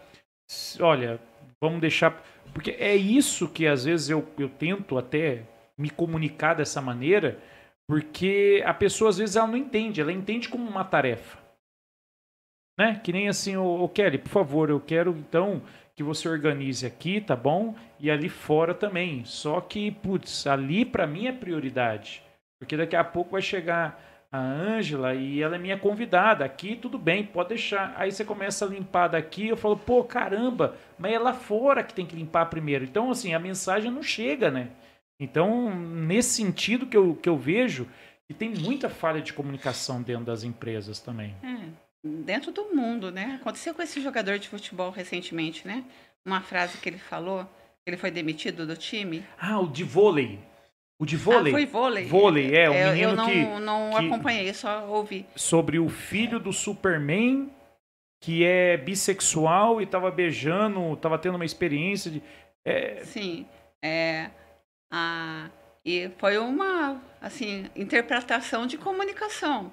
É, ali eram os valores dele. Ele colocou que o valor dele era aquele. Se o seu valor é diferente, tudo bem, eu respeito o seu valor e você respeita o meu. São valores. Eu, nem tudo que é certo para você é certo para mim. A gente costuma brincar. O seis para mim é seis, para você é nove. Exato, é né? isso. É uma perspectiva, né? Sim, e entra crenças, entra valores. Né? E há pessoas que vão brigar com você acreditando que o 6 é o certo junto comigo, e outras que vão falar que o 9 é que está certo. É, é, né? é, é Porque, isso aí. Né, então, a, o que está faltando né, dentro das comunicações é realmente a clareza da comunicação, a certificação de que a pessoa entendeu, né, que entre o que eu falo e o que você ouve é uma distância enorme. E também o respeito. É o respeito pelo outro ser humano, do jeito que ele é. Isso é diversidade. É eu respeitar o outro do jeito que o outro é. E não eu querer fazer com que o outro seja igual eu. É. E, e isso atrapalha na hierarquia a falta do respeito? Atrapalha. Porque assim, às vezes eu, eu percebo, né, uma pessoas com personalidade muito forte, elas acabam não tendo uma aderência a aceitar ordens, né? E acabam ou executando com uma baixa qualidade ou dando ou criando problema para cada solução, né? É que ele não entende que ele está ali na empresa prestando um serviço, né? Não foi ele que foi contratado, foi contratada a prestação de serviço dele. É. É, ele tem que encarar que ele tem que vender, né? Ele tem que entregar o serviço que foi comprado, no mínimo. O 100%. E aí eu acho que entra um pouco naquilo que você falou, né? É, mais direitos do que, né? Os deveres. deveres, né? Então, assim, é, a empresa me contratou porque ela depende de mim, né? E aí, então, eu tenho uma importância. Lógico, todo mundo é importante. Sim. Do contrário, e eu digo, né? Se fosse fácil, ninguém pagava pra gente estar tá executando um trabalho, né? Mas é, é louco porque, assim, as pessoas, às vezes, elas não têm tolerância.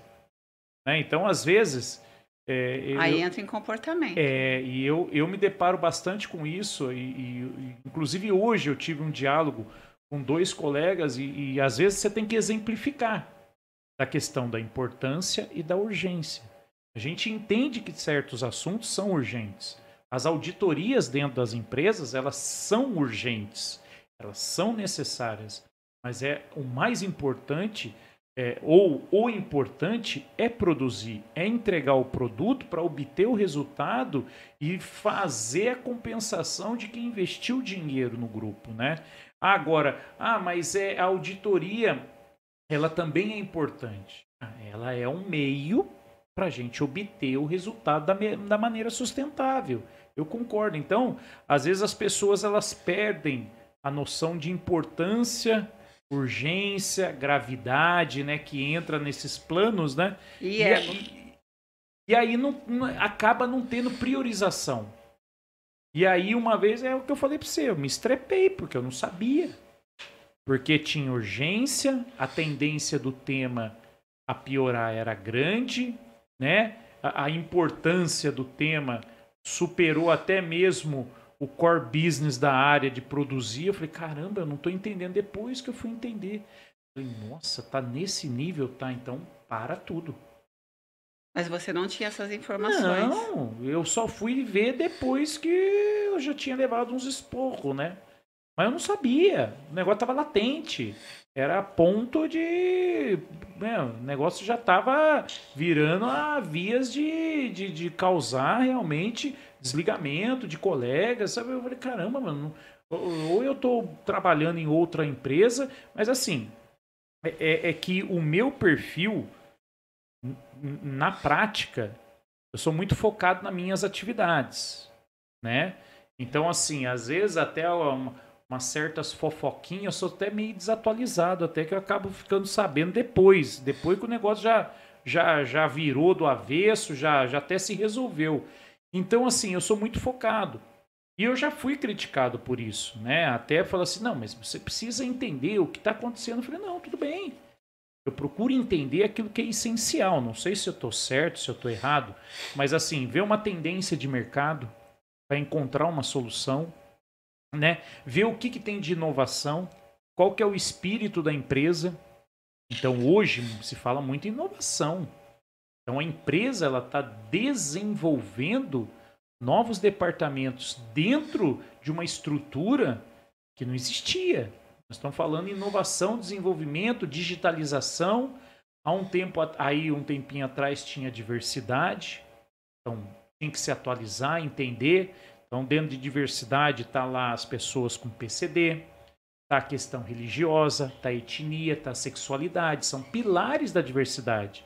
E às vezes você fala assim, não, a diversidade você não pode tirar sarro do, do da pessoa, né? Da, do, do preto. Você não pode falar da pessoa bissexual. E não é só isso, né? Então, assim, depois entendendo, eu falei, puxa vida, realmente, eu trabalho com uma pessoa que é pastora, é pastor, mas nunca tive problema. E nem percebia. Mérito dele, que sempre se comportou de uma maneira, sabe? Mas assim, às vezes é um preconceito, né? Por cara ser de um, um chefe de uma comunidade religiosa, você fala assim, esse cara vai vir aqui, vai querer começar a pregar. Mas nunca tive problema. E aí eu fui entendendo. Antes disso, ombudsman, ética. Por quê? Por causa dos desvios que aconteciam. Então, é, não é ficar olhando a grama do vizinho ali, não é muito a minha praia. Mas eu vejo o que está acontecendo um pouquinho na redondeza. Ou melhor, o que está acontecendo no bairro, na cidade, o que, que é que está tendendo a acontecer ali, entendeu? Dentro da indústria, justamente para eu poder me alinhar. Ah, agora, dentro da minha área, indústria uh, 4.0, o que, que é isso? Né? Esses dias mesmo até fiz uma live aí, bem bem, bem, bem. Foi uma livezinha assim no Instagram. Foi bem precária mesmo. Foi você a primeira. Passa uma água, ah, sim. Deixa eu abrir aqui para você. E, e, eu fui entender essa crise de semicondutores. O que, que é isso? Ah, mas tudo bem, não vai me afetar? Não, pode me afetar sim, ué. Porque eu trabalho com tecnologia. Daqui a pouco eu vou ter dificuldade de reposição de componentes. Né? A empresa que eu trabalho está parando. Ah, mas você não pode mudar o ambiente. Tudo bem, mas eu posso entender de que maneira que isso, às vezes, lá no futuro. O 5G que foi para leilão na data de hoje, dos quatro lotes, três já foram vendidos. Então nós já temos a TIM, a Vivo e a Claro, cada uma com um grande lote de 5G. O quarto lote ainda não tem dono ainda. Legal, daqui a pouco nós estamos aí, ó. Que nem aqui a lâmpada acende por meio do celular, Daqui a pouco a conexão sua com o seu veículo, com a sua casa. Como que isso vai mudar? Como que dentro da indústria? Então, assim, tem horas, e eu já tive uma, uma discussão sobre isso, porque a pessoa ela entendia que eu tinha que ficar observando os outros setores, mas não como uma busca de benchmark. Porque eu tinha que estar tá antenado com o que estava acontecendo, mas não tinha nada de revolucionário acontecendo. Tá bom, beleza, o cara tá tocando o barco dele lá. Lógico que criar meios da gente poder se conversar.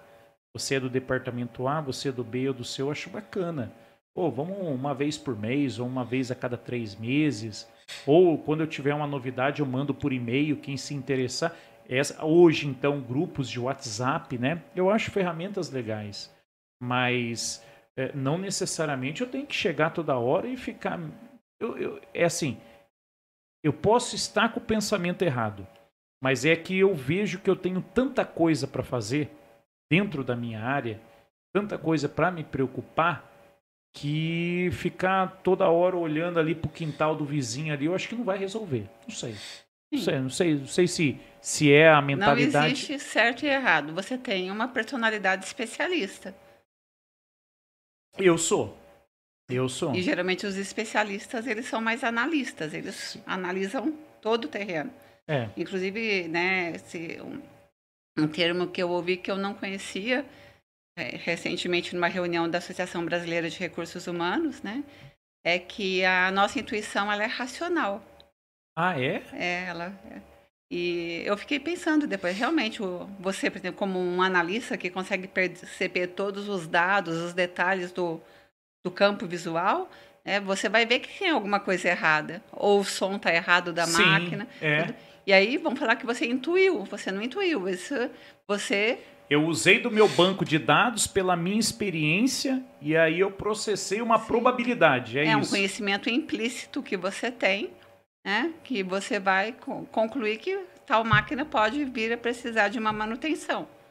Não, tá certo, ah, é, mas é então, é verdade. A, a mulher é dita como muito intuitiva.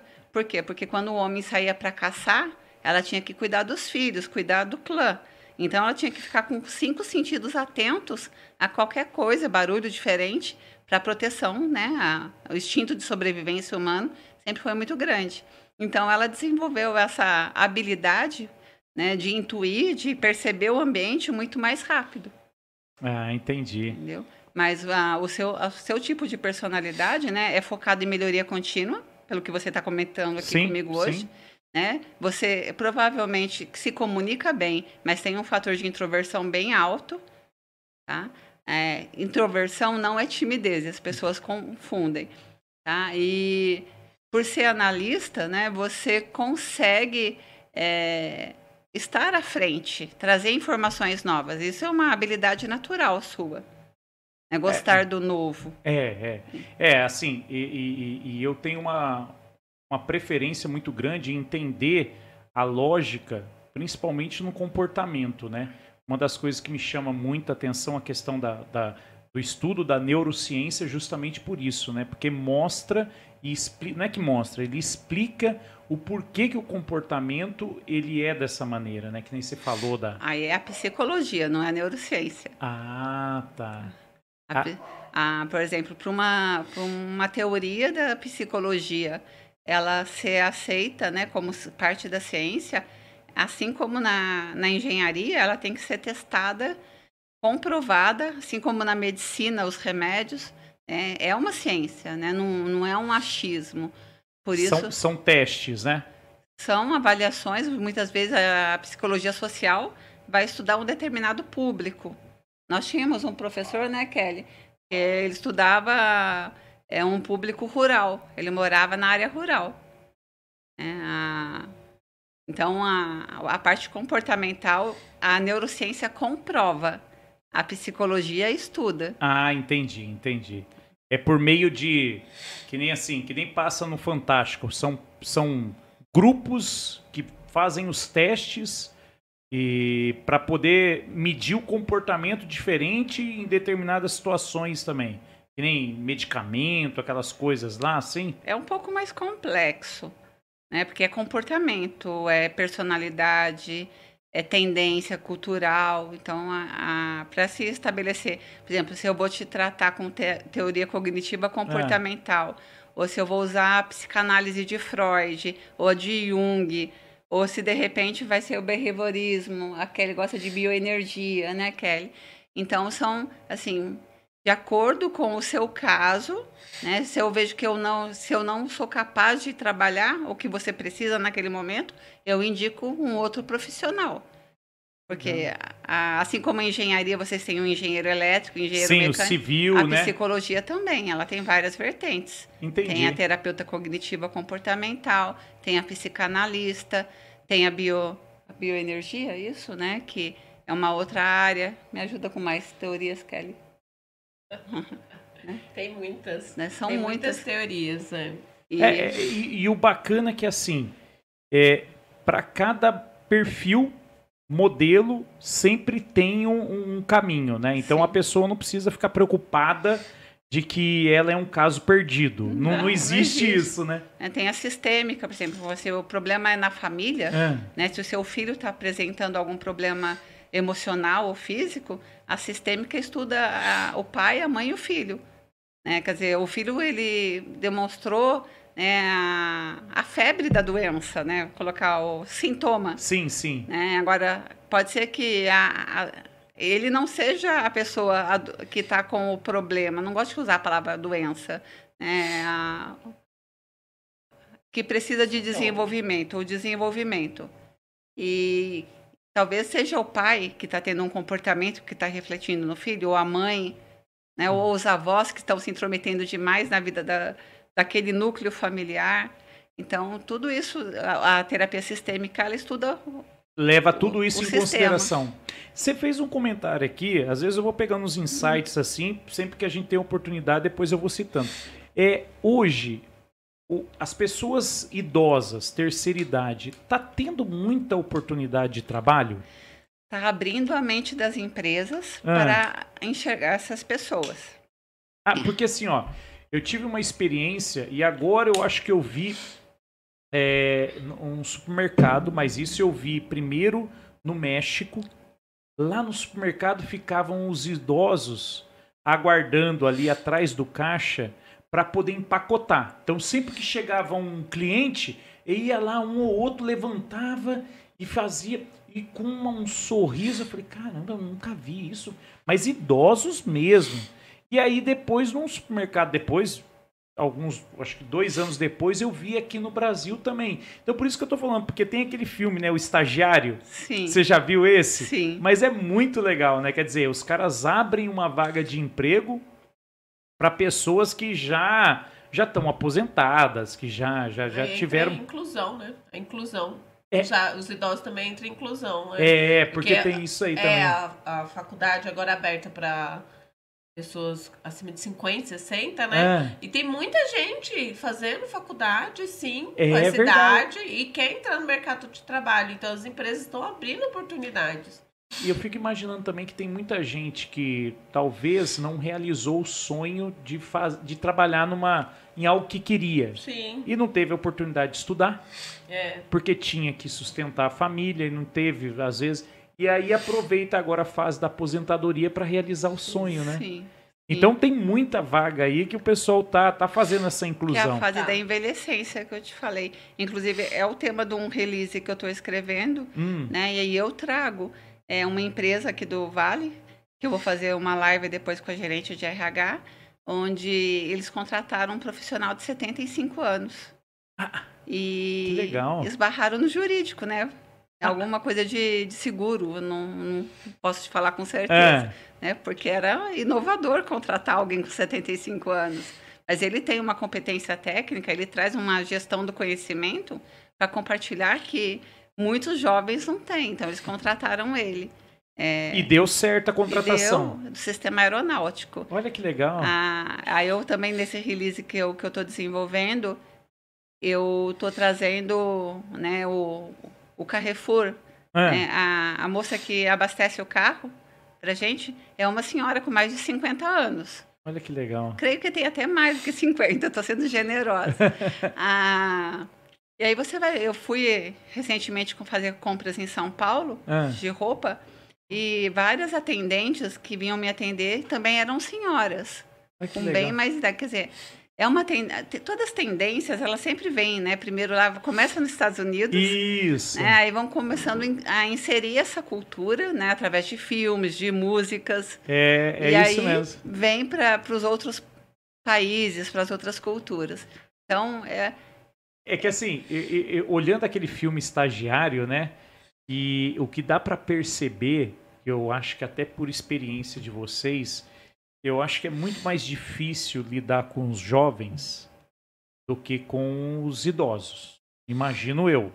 Tipo assim, você vai preparar, não é preparar, mas você vai vai recolocar um idoso no mercado, ou uma pessoa que já tenha uma experiência é, é, é, é mais fácil do que um jovem que o jovem vem com toda ansiedade, às vezes com uma pitada de arrogância, né, de que às vezes julga que o, vamos dizer assim, o currículo é, é, escolar, vamos assim dizer, ele tem muito mais valor do que a experiência e os valores pessoais.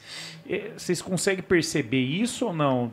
Tem, tem essa diferença? Diferentes gerações, né? Aquilo que a Angela falou, né? Geração Baby Bloomers, geração X, geração Y, essa geração é outro comportamento. Mas são mais difíceis. O, a, a, garotada de hoje em dia. São todas pessoas, depende do cargo ah, e é. Do fit cultural da empresa. Tá? Depende do cargo, depende da, da área, depende do clima, clima organizacional, ah. depende da cultura.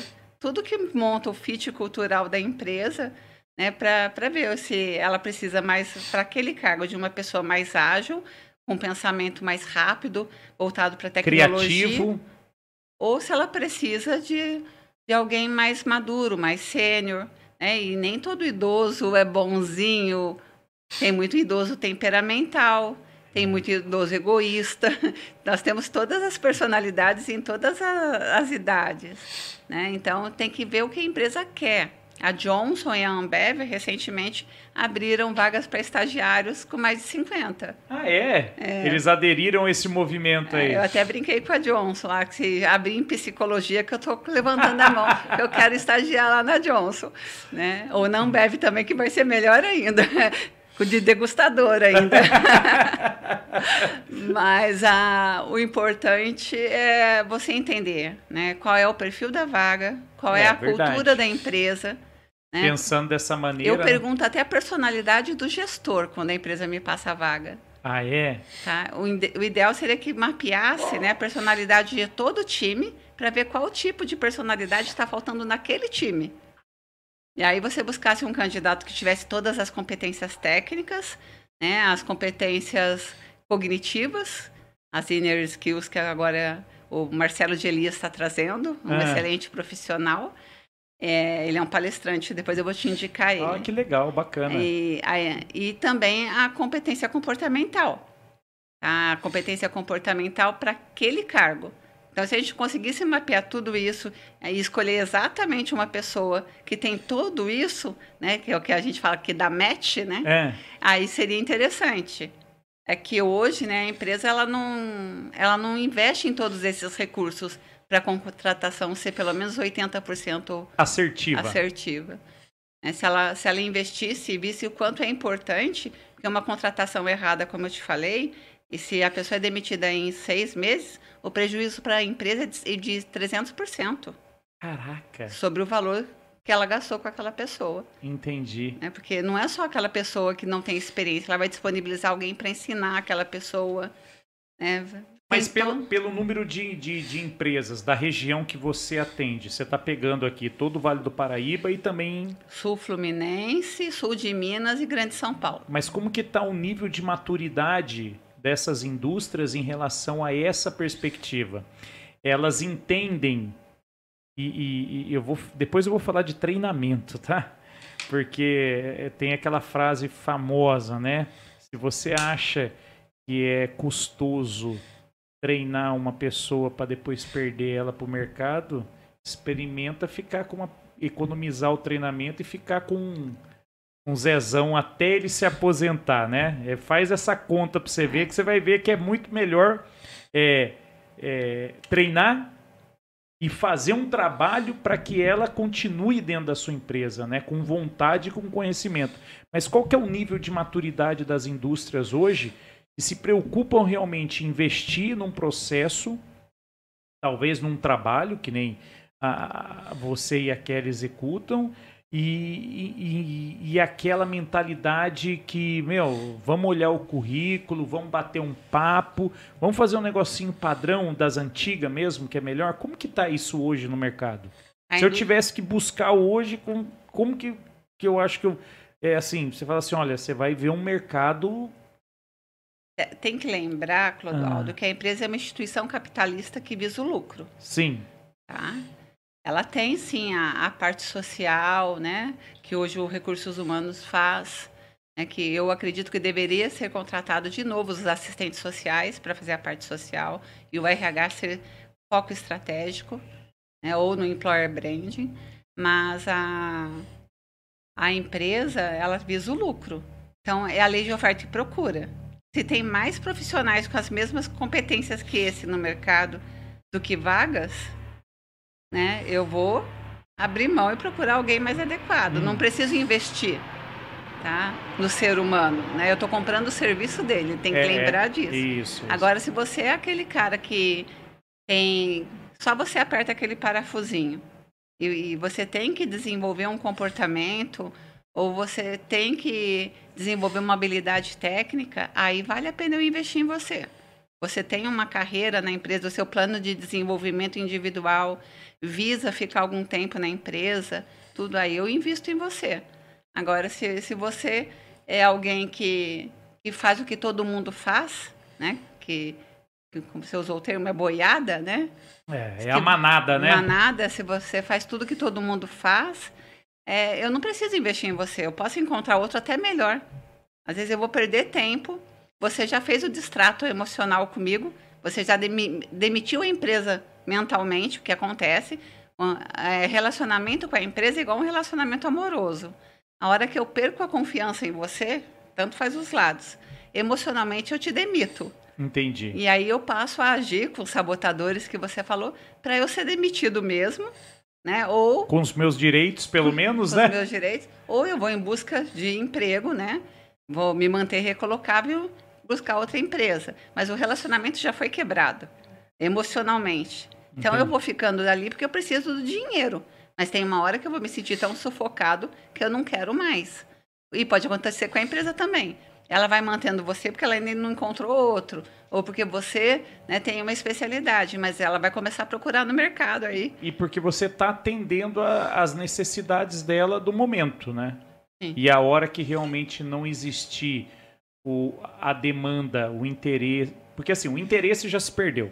É isso que eu estou entendendo. Sim, dos dois lados. Dos dois lados. E aí o que acontece depois é só uma questão de consequência da, da situação, né? Então, quer dizer, às vezes numa crise igual a essa que a gente está vivendo, é, diferente de quando tem uma, um consumo alto, aí a empresa fala, não, é, para nós é nesse momento é vantajoso tê-lo aqui porque até eu encontrar outra pessoa, até não é o momento. Mas a hora que aparece um Covid da vida, ah, agora não tem mais sentido.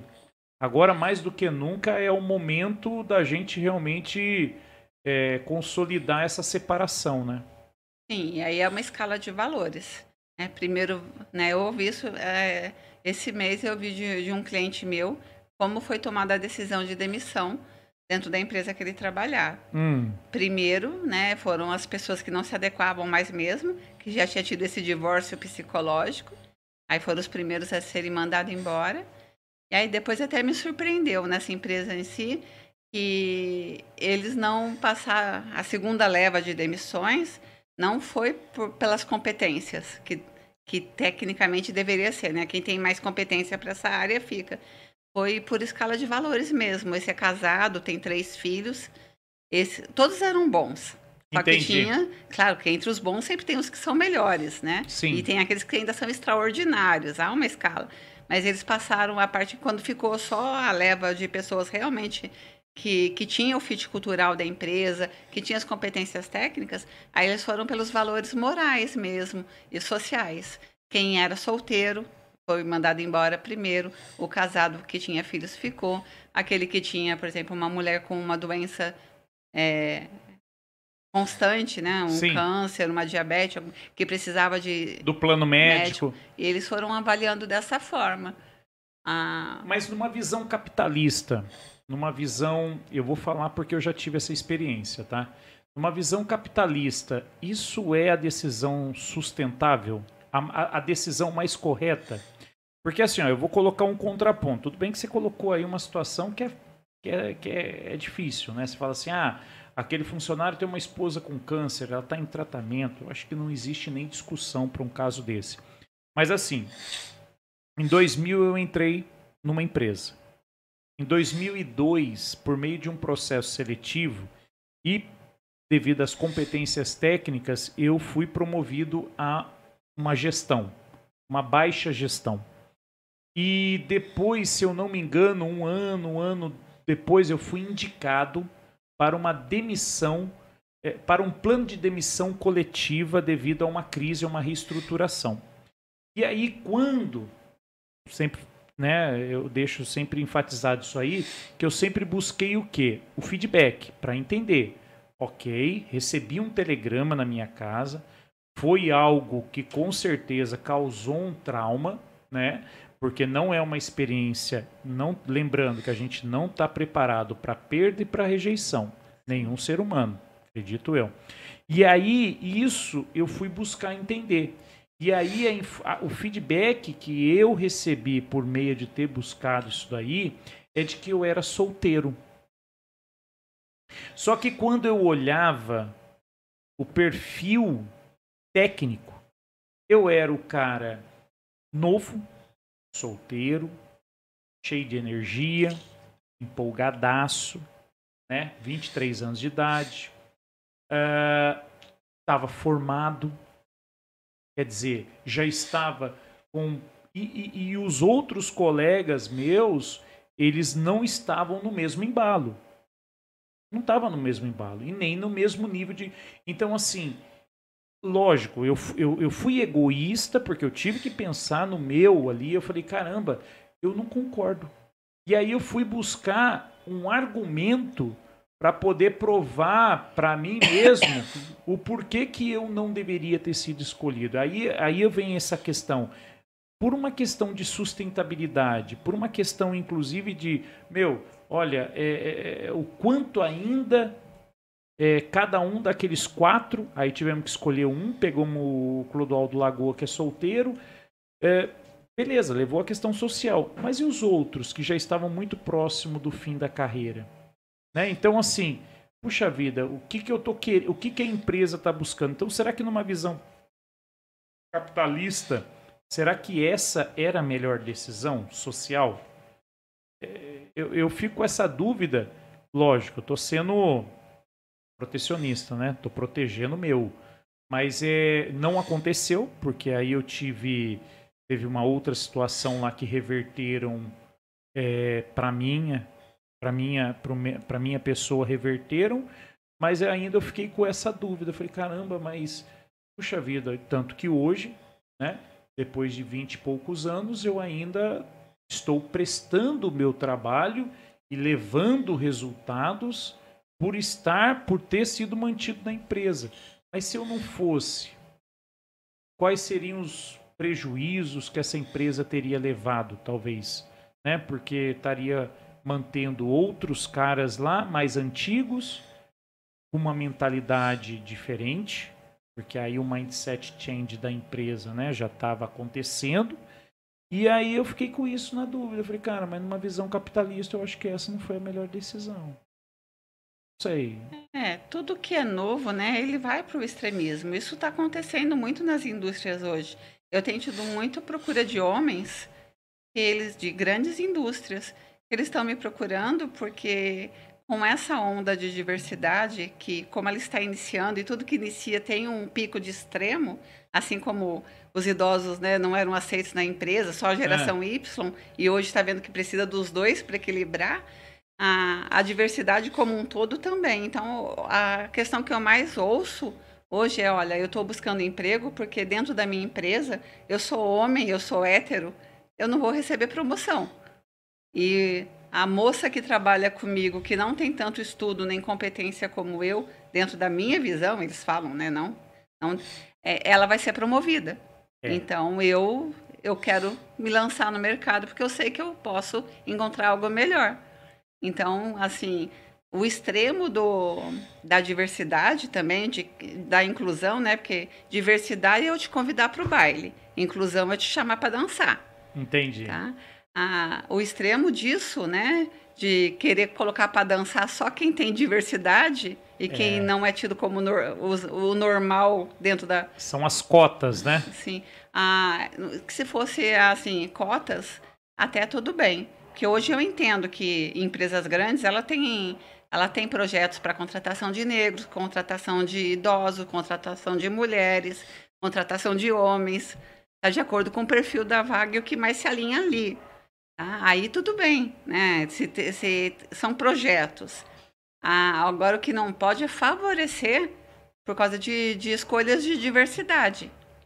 É, o que seria ideal que a pessoa que está melhor preparada para aquele cargo, né? Tanto ela permanecesse, né? Psico e emocionalmente e, e, cognitivamente, né? Com os conhecimentos e tudo mais, essa pessoa fosse a promovida, né? independente se é homem, se é mulher, se é binário, não binário e todas as outras terminologias que se usam. Mas não é o que está acontecendo. É a empresa porque ela quer fazer a gestão da marca dela. Muitas empresas, não estou falando todas, sim, tá? Sim. Não estou generalizando ela quer fazer a gestão da marca dela perante a sociedade, então ela está tomando essas atitudes que não estão sendo bem analisadas, ao meu ver, né? E, e, vai, e vão perder excelentes profissionais, né? Por causa disso. É, é, é, eu já ouvi isso já também, e aí eu já, já até me parou um pouco para refletir sobre isso daí também, a questão de É, agora a gente já está tendo um número maior de, de, de pessoas do sexo feminino, né? Ah, e agora, olha, veja bem, é, essa pessoa ela está preparada porque ó, seria legal ter uma gestora do sexo feminino. Assim, eu não vejo nada contra, né? Eu só não, não, não entendo se isso realmente é correto e volto a, a, a, a trazer o lado uh, econômico, né, capitalista do negócio, uma vez que, meu, só por uma questão de momento, né? Se agora nós estamos no momento e agora o momento é diversidade, ah, vamos forçar uma promoção para dizer que nós somos. Mas isso praticamos... é uma visão capitalista, porque hoje o capital é, ele, é ele é escolhido pelo capital intelectual. É verdade. E o capital, o capital intelectual é dividido entre capital humano, capital relacional e, e o capital estrutural. Né? Então, o capital relacional, ele também é um ativo, é, ele é financeiro. Sim, né? é um valor, né? né? Tem... Facebook, Instagram, Google, eles vivem de capital relacional, de informação. Eu vivo de capital relacional, né? Eu vendo informação, eu sei a empresa que está precisando de quem. É informação. Que eu, eu pego o dado, transformo em informação né? e vendo o meu conhecimento. Né? Então, a empresa ela está pensando de forma capitalista quando ela trabalha a gestão da marca dela. Porque você falou de dois medos do ser humano, mas o maior medo do ser humano hoje com as redes sociais é do julgamento. É quantos dislikes ele vai receber e quantos likes ele vai ter. Então, a empresa está tendo uma visão estratégica capitalista. Porque quando ela levanta uma bandeira GLTB, e tem outras siglas mais, é, que são tantas são inovações é que eu não consigo acompanhar, mas qualquer bandeira de diversidade, né, ela está fazendo algo estruturado, ela sabe o que, ela, que público ela quer alcançar, de qual das, das marcas que ela tem no mercado que ela quer que tenha um público mais desse ou mais daquele. Né? Então, ela, ela faz uma, uma gestão da marca. Né? E é interessante, é, é capitalismo. É, né? Não, é verdade. É. A, o capital relacional hoje é muito importante com a globalização. Não, legal. É, tem muita procura por talentos ou está tendo escassez de oportunidade de trabalho na nossa região?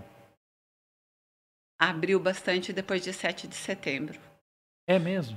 É, eu não sei se foi assertivo ou não o que ocorreu, né? Não vou entrar em política aqui, é. mas começaram a surgir muito mais vagas depois. De, eu tive como um marco. É.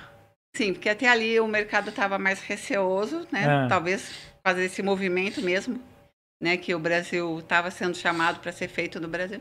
E depois disso, a, as vagas que estavam assim só congeladas, sim, captando só talentos, mas é. não para colocar ainda só para ter no banco. Isso, fazer um pool, né? É, é, como eu te falei, eu costumo colocar 25% dos meus clientes no mercado de setembro até agora, assim, foi aumentou exponencialmente. Olha que legal. Assim, quando não é eu que fiz a recolocação, é eles que me ligam falando que conseguiram se recolocar sozinhos. Olha, pode parar de fazer a divulgação do meu currículo, eu estou recolocado. Que então, legal. Então, assim, foi bastante, foi bem, bem diferente. Que geralmente de, de março a outubro são os melhores meses para recolocação. E esse final de ano parece que o Brasil deu Deu uma alavancada. Deu uma boa alavancada. Ah, é, eu, eu acho que deve ser o fator, bom, fator confiança também. E aí eu entendi o que você falou, né? Que aí teve um grande movimento em prol do governo, né? Pelo, pelo que, eu, que eu me recordo, não sou muito Sim. ativista, não, mas eu, eu me recordo que teve um movimento aí populista, né? Em Sim, prol teve um do... movimento dos dois lados, é, né? É, mas o de 7 de setembro, que nem você falou, foi, foi a favor do, do atual governo, né? Pelo que eu me lembro, foi isso mesmo. Mas legal, cara, legal. É bacana, porque assim, é, a gente escuta dizer, né, que oportunidade tem. As pessoas têm que também estar tá dispostas também, às vezes, a ocupar aquilo que está disponível também, né? Não é... Tem muita gente que chega lá e coloca por exemplo, assim, ah, eu chegar lá, contratar vocês, falar assim, olha, tem que ser assim, assim, assim, assado. Tem muita gente, ou o pessoal eh, fala assim, não, meu, dentro da minha área aí o que tiver eu vou eu agarro ou o pessoal coloca muita restrição? Depende. Novamente, você está empregado, você está seguro, você tem dinheiro no bolso, você tem uma família para criar, né? Se você tem, se você está empregado, seus valores são, ah, eu quero uma empresa que preze a minha qualidade de vida, que eu possa estudar mais. Aí você está desempregado, passou oito meses, você Sim, quer cê, dinheiro. Você aceita qualquer coisa, né? É, dentro, da, dentro do seu mínimo aceitável, mas você aceita não qualquer coisa, mas algo que vai te suprir. É. É, aí, aí entra a empresa, que muitas vezes, olha, eu não vou contratar esse candidato agora, porque ele é super qualificado para essa vaga. Ele está usando a minha vaga só de ponte para ele ir para outra empresa depois.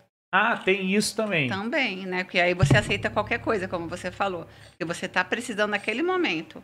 Aí né? vai disso também, vai de uma análise também da situação que está o candidato, porque ninguém contrata um cara para daqui a pouco, seis meses, tem que estar tá fazendo um novo processo, né? Sim, e outro mito, né? Você acha que quem decide é o RH, se vai te contratar ou não. Quem decide não é o RH. Né? A palavra final é de um conjunto de pessoas, muitas vezes. Né? Tem empresas que estão fazendo entrevista para analista com sete profissionais diferentes. Até o gerente da área, até o superintendente, dependendo da hierarquia da empresa, está fazendo entrevista com um analista para o analista entrar. Então, agora, principalmente com essa as entrevistas virtuais, é. né?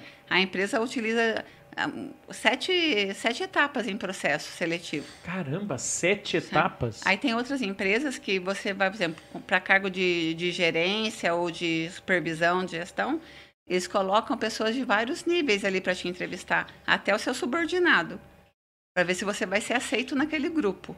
Ah.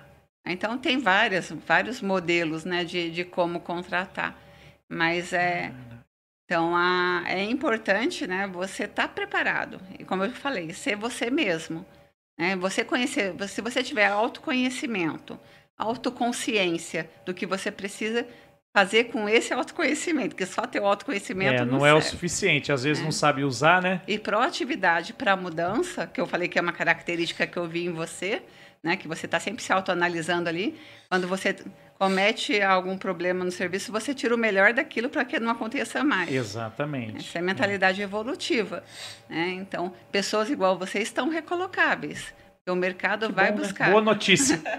não, mas e hoje, inclusive hoje eu estava até conversando com esses dois colegas, né? A gente estava exercitando essa questão de importância. E aí eu falei para eles, falei, olha, é assim.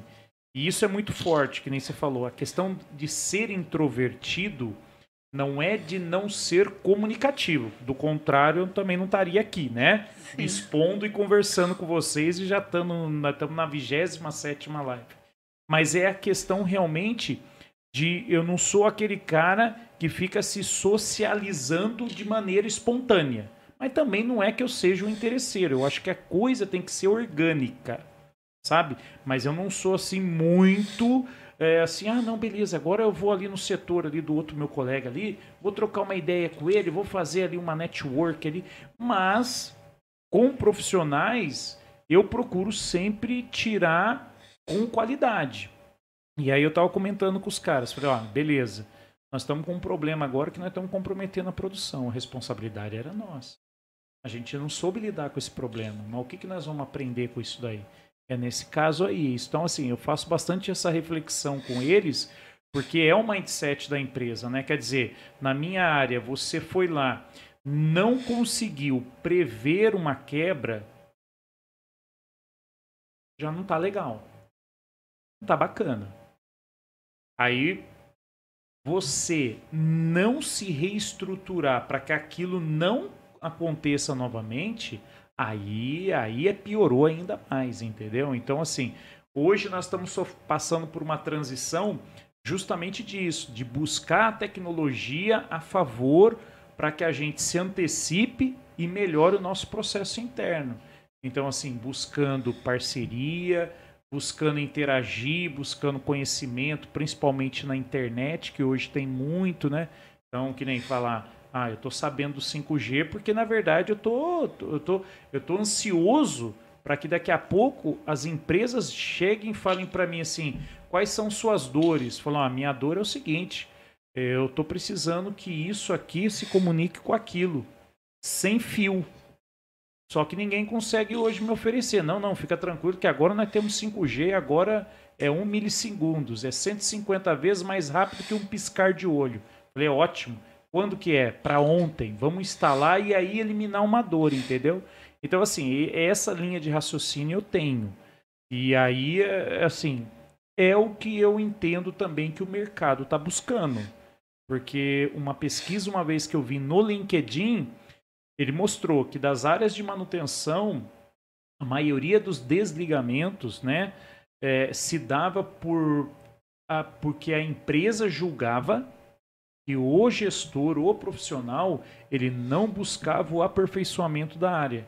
Porque é, assim, a nossa área de manutenção ela tem uma cultura muito antiga, né? A cultura de que nós somos um mal necessário. Ah, é? É, essa, essa cultura. Não, enquanto a empresa está é, trabalhando, nós. É, é, como que é mesmo? Manutenção de braço cruzado é lucro para a empresa. E nós, ah, quando a empresa para, a manutenção trabalha. Então tem um monte de paradigma. Você está entendendo?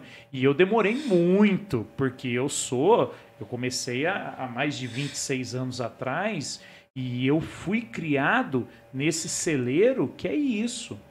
É os caras que não tinham faculdade, no máximo um curso de Senai. E o cara, pela experiência e pela vivência, eram excelentes técnicos especialistas. Então, assim, eu aprendi a ser um ótimo especialista com esses caras mas a minha mentalidade ela foi formada e eu sofri muito nisso. Por quê? Porque o mindset das indústrias está mudando. Agora eu tenho uma consciência já um pouco mais é, voltada para o que elas esperam, porque, putz, já levei paulada para caceta. Não, mas como assim? Como que eu vou fazer manutenção se eu não fizer hora extra? Né? E como que eu vou atuar? Como que. Não, tem que ter hora extra. E, e aí entra o CFO, falou, meu filho, para a gente se tornar competitivo no mercado, hora extra é zero. Ah, então deixa quebrar. E aí começa os atritos, né? Então foi aonde eu é, é, é, entendo, né, que eu me prejudiquei bastante. Por quê? Porque faltou é, entender o que o mercado estava pedindo e também me abrir para essa mudança. Mas os incomodados que se desenvolvem, né? Os acomodados não. É, então, mas eu estava extremamente insatisfeito, porque esse atrito não me deixava feliz. Porque assim, no final das contas, era o CFO dentro da razão dele e eu olhando o seu seis como o meu nove, que era a minha perspectiva, moldada, forjada numa cultura antiga, numa geração antiga. Meu, não é que eu era culpado, eu era o resultado daquilo que eu vivi, pelas minhas experiências. Entendeu? E aí não tinha uma orientação. E também não busquei também. É culpa minha também. Oi, garoto. Ah, o Elvis está aqui. Ah, é, é a garrafa.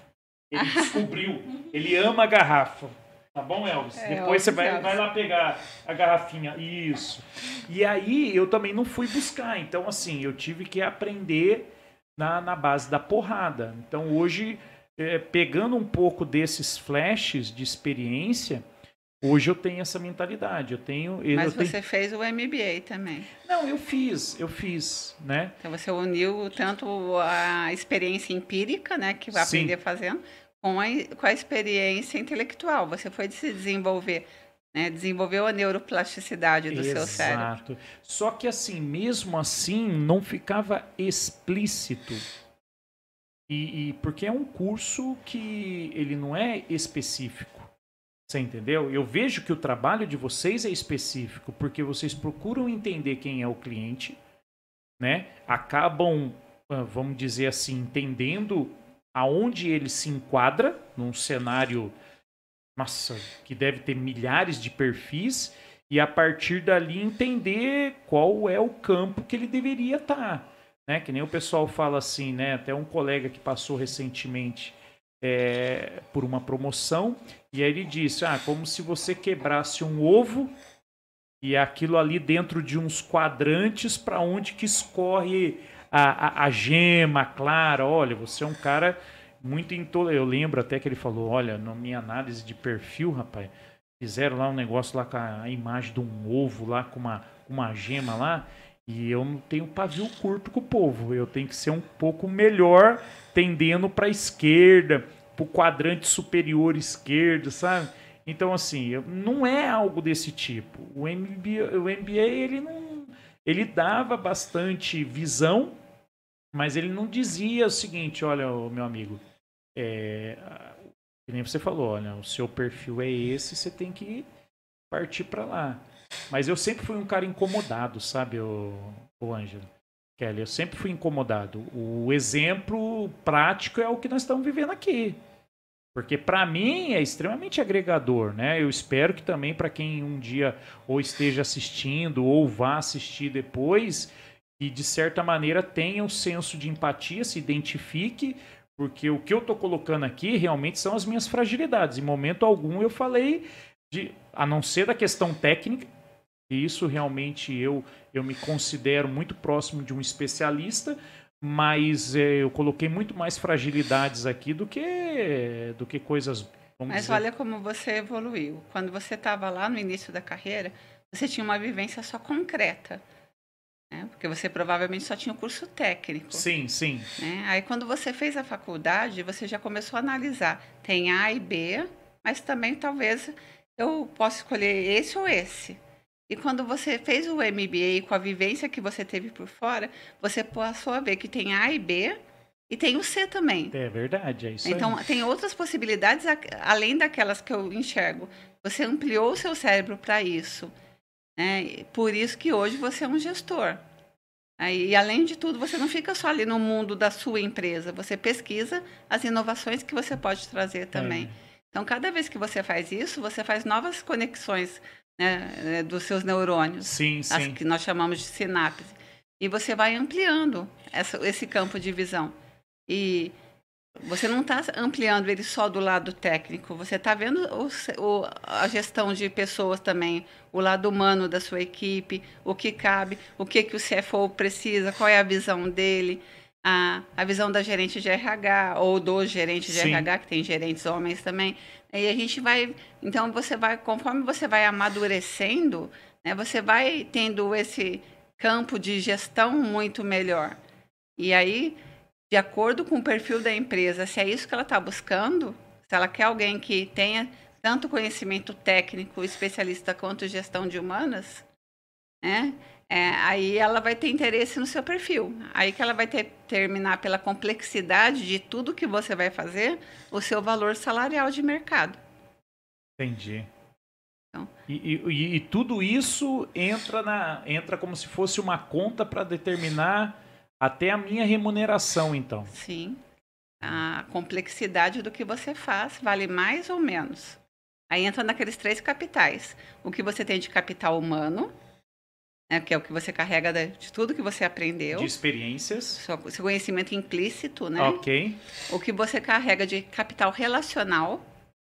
Né? Minha network. Sim, e como você se. Não só quem te conhece, mas como quem você conhece também. Como você se comunica com seus stakeholders, né? As pessoas que te sustentam dentro da empresa. E sua estrutura, que é entre os seus valores, as suas crenças, a sua família as suas competências técnicas, né, as metodologias que você usa, né? A, aqui pode entrar tanto na estrutura quanto no capital humano. Entendi. Tá? Então, tudo isso, né, quanto mais complexo for o cargo, mais ele vale. Por isso que quanto mais você cresce na empresa, maior o seu salário. É, entendi. Né? É, é. Principalmente no Brasil. É, na Europa, é, segundo me contaram, eu não pesquisei, é assim, ó, as faixas salariais entre o gestor e o subordinado é muito parecida. É, eu tive uma cliente, por exemplo, que como estagiária ela ganhava 2 mil euros. E o gestor dela ganhava 2.500 euros. Caramba! Quer dizer, não era uma distância tão grande. Então, a... aqui no Brasil, a nossa cultura é essa, né? É de remuneração. É, escalável, né? Sim, os Estados Unidos provavelmente também tem o mesmo. Nós temos o, o modelo, o deles, modelo deles, de né? gestão né? deles. Não sou especialista neste assunto, tá? Aí entra em cargos e salários, que eu tenho que conhecer para fazer recrutamento e seleção, mas não é o meu nicho Entendi. dentro do RH. É, mas é, e é, é, tem aí tem ah, vários tipos de formas de formar esse preço né, no mercado. E tem preço e tem valor ainda. É. Você tem que ver né, o que, que é o preço para você. Preço é aquilo que você ganha por mês. Valor é aquilo que agrega. É perto da sua casa, você vai ter qualidade de vida, o ambiente da empresa né, vai de encontro aos seus valores. Olha, e isso o pessoal leva muito em consideração, porque eu tenho colegas que trabalhavam no grande ABC e vieram, depois da sua aposentadoria, trabalhar aqui para a região do Vale do Paraíba e, e, e, lógico, o salário não se comparava ao que eles ganhavam lá, que era menor, mas a qualidade de vida deles, do cara chegar e falar assim, que ele levava de 15 minutos apenas para fazer o translado da casa para o trabalho, do trabalho para casa, enquanto lá ele levava no mínimo uma hora e meia. Então o cara falou: puxa vida, cara, se eu soubesse que, olha, se eu tivesse parado para pensar, eu tinha vindo para o Vale do Paraíba muito antes, né? E isso cai, inclusive, também no conceito do, do cara que está buscando o emprego, né? Mas aí vai também da situação dele, né? É, nossos valores mudam rapidamente, é, né? É verdade. Entre realização e sobrevivência. Eu falei esses dias, porque um colega me ligou e foi no dia 19 de dezembro. Eu lembro como se fosse hoje, porque foi o dia que eu estava indo para São José fazer o teste Covid. Peguei Covid, eu e minha família pegamos Covid no período de Natal e Ano Novo. Ai, que felicidade. É, e eu tava indo pro, pro hospital é, de São José. E aí eu recebi uma ligação, atendi, que era um colega, porque às vezes ele costuma, de outra empresa, que ele costuma é, me pedir algum auxílio, um contato, ou às vezes até um empréstimo de alguma coisa. E aí eu falei, opa, eu tô no. Não, queria oferecer aqui para você, cara, uma proposta. Falei, tá, uma proposta é. Ah, cara, é a, a vaga X. Aí até eu tava comentando esses dias, falei, cara, mas o problema é que a vaga era para baixo da, da que eu tô hoje. Então, assim, a minha situação, falei assim, olha, eu agradeço, cara.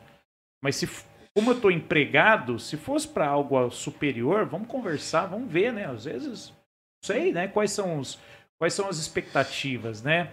qual é o terreno que eu vou pegar. Às vezes eu vou me desenvolver, eu vou poder oferecer, né? Vou poder criar alguma coisa.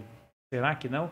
Mas não era. Aí depois eu falei, é, para essa pessoa, eu falei, é, mas é o seguinte, é porque eu tô empregado. Se eu tivesse desempregado, filho, engoli o orgulho e vamos para frente, né? Então depende muito realmente da, da situação da pessoa, né? Mas fala um negócio para mim. E esse livro que está aqui? Você fez a participação? Isso, eu sou a coautora desse livro, que é Coaching a Hora da Virada. Aí, Duda, dá um close aqui, fi. Mostra o livrinho, ó. Coaching a Hora da Virada. Esse exemplar aqui você está deixando para nós, Isso. autografado daqui a pouco. Você tá, você participa, e nós vamos poder sortear para a galera daqui do. Sim. Beleza, legal, do canal, legal.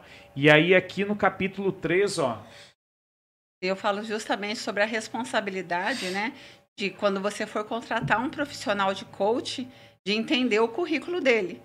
Né? Que legal. Que, que não é só fazer um curso de coach que me torna coach. É para eu te ajudar a sair de um ponto e chegar onde você precisa. Eu, eu preciso ter conhecimento de mercado, eu preciso ter conhecimento da sua área, não para atuar como mentoria, mas te impulsionar para o caminho certo. Porque o coach é aquele que te orienta, né? É o que que dirige o ônibus para você, para você chegar onde você precisa. Então, é, e tem muitas empresas que nem o próprio jurídico da empresa conhece quais são as competências que um coach tem que ter para ser um coaching executivo, que é uma linguagem completamente diferente. É, eu fazer um life coach, que é um coach de vida, né? É. E eu fazer um executive coaching que vai impactar na, na pessoa e na empresa, né? No resultado dos dois né? e ainda atendendo as competências que a empresa precisa que você desenvolva e as que você quer desenvolver, aí entra a complexidade, por isso que é muito mais caro. né? E aí a tabela, a tabela sobe o valor. Sim. É, eu costumo, eu cobro da empresa ah. o valor de um mês salarial do profissional que vai ser assistido. Ah, entendi. E não se muda comportamento em menos de seis meses. Entendi. Tá? Comportamento a gente tem que trabalhar no mínimo seis meses para que você consiga alterar né, o seu comportamento. Então, são aí de 12 a 18 reuniões que eu tenho com o profissional para a gente trabalhar esse desenvolvimento. E tem muita demanda disso? As empresas tem. elas buscam bastante isso tem, aí? Bastante, bastante. Ah, o legal é porque elas reconhecem o valor e elas preferem investir e vamos dizer assim fazer uma correção de rota do que trocar de navio também, né? Trocar de de comandante também, Sim, né? Sim, quando esse capital intelectual vale a pena para Vale a pena, entendi. É, ela vale investir no, no desenvolvimento dele. E quando é algo que, que é desenvolvível, né? Tem muitas personalidades que, que não se desenvolvem, que não querem. E aí eu também consigo identificar isso. Entendi. É, aí eu sou bem reconhecida pela transparência, né? E, e sigilo de mercado também, que você tem que ter, né? que você ouve, eu ouço, né? o relato de uma empresa, por exemplo, de vários ângulos. Muitas vezes eu sei que ela vai entrar numa crise antes mesmo de ela saber. É. Porque, na verdade, isso você já começa a pegar desde os profissionais, desde a gerência. Você já vê sinais ali de que existe uma crise conjugal ali. Sim. E aí você vê que aquilo ali não vai. Eu vejo quando a cultura da empresa está sendo trocada ou o clima está ruim, muitos profissionais daquela empresa começam a me procurar. Aí eu já sei que algo lá dentro está acontecendo. Tá? Entendi. Ah, até mesmo, né? Essa saída da, de algumas montadoras do ah. Vale, né? Eu tive um sinal de, um, de uma pessoa que me procurou há cinco anos atrás falando dessa tendência que ia acontecer, que ele trabalhava numa área estratégica é. e que ele queria sair da área automobilística e ir para outra área antes que isso começasse a acontecer. Porque as empresas teriam que investir né, em, em te novas tecnologias automotivas para carros com outros combustíveis que não o, o que a gente usa hoje é. e que ele saberia que elas precisariam fechar algumas unidades na, em alguns países. Então, quando aconteceu, eu me lembrei, sabe? Nossa, alguém me falou isso há cinco anos atrás. O cara já estava com esse. E não era intuição, né? Na verdade, ele estava trabalhando a análise de mercado com as informações que ele tinha, né? E, e isso daqui, pra, porque dentro também do teu, do teu perfil profissional, você coloca também lá no LinkedIn que você é influenciadora de RH. Sim. O que, que é um influenciador de RH? O influenciador em recursos humanos, né? Isso. Eu trago as tendências, né? Eu, eu me posiciono muito, né? Entendi. Eu, eu coloco a minha forma de enxergar. E isso é um influenciador. É o que traz é, uma Você nova se posiciona. Tendência. Eu me posiciono. Você não fica em cima do muro. Não. Você coloca a tua opinião baseada nos, nos valores que eu acredito. Né? Isso é um influenciador o filme que você falou lá do estagiário, é. ele é um filme influenciador.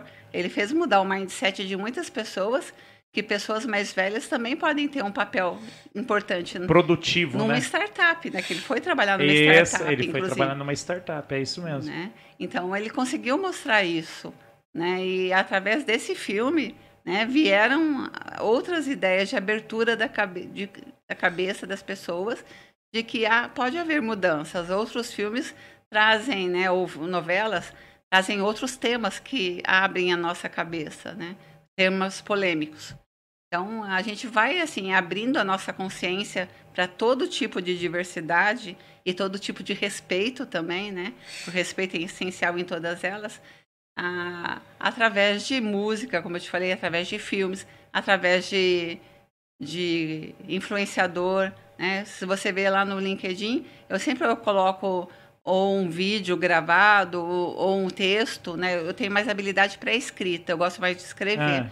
Ou um texto de, sobre como se comportar numa entrevista, com que roupa usar, é, o que falar, o que não falar, por que, que faz essa pergunta, por que, que não faz a outra, né? por que, que eu não recebo feedback em entrevista.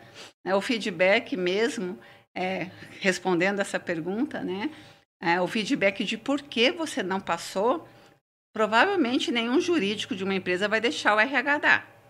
Ah, é? É porque se você se ofender com a minha resposta, você ah. pode pro, processar a empresa. Entendi. Tá? Ah. ah. ela pode te dar, é justo que ela te fale, olha, você não está mais nesse processo seletivo ou você está nesse processo seletivo.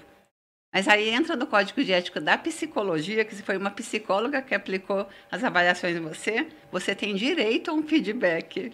Então, Nossa, gente, é então, é complicado. Então tem muito, assim, sabe, muitos ângulos para se é. olhar. Aí é uma polêmica, né, de que todo líder não é bom, que todo RH não, não escolhe a gente, RH não sabe fazer seleção. É, é. é, porque cada um vê do seu ângulo. É isso aí. Né? É. Mas a então eu tento influenciar nesse sentido, mostrando né, que, que há vários ângulos, que há várias formas. Mas a sua principal rede de comunicação é o LinkedIn. Sim, hoje o LinkedIn eu devo estar com 74 mil seguidores. Legal, bacana. É, entre 30 mil conectados, que é o limite do LinkedIn, e mais 40 e poucos mil pessoas que me seguem. Ah, que legal. Isso só na minha rede. Aí tem a minha página, né? É, Angela W. Lima Desenvolvimento Humano, e ela já deve estar com 15 mil. Aí eu tenho mais três grupos, que um está com 7, outro com 9 e outro com 8 mil pessoas. Então, somando tudo isso, eu tenho mais de 100 mil seguidores no LinkedIn. Profissional do futuro, ele tem que estar na rede social e se posicionando também? Ou você acha que isso não é mandatório para que ele se, seja empregável ou esteja. Eu vou usar o seu conhecimento agora. É. A gente nem chegou na quarta revolução, a quinta já está entrando. É. Aí a quinta revolução industrial é o homem integrado à máquina. Se ele não estiver na rede social, ele não existe. Ele não tem. Né? Ele, se ele não estiver conectado, ele não vai fazer compra, ele não vai vender, ele não vai sobreviver.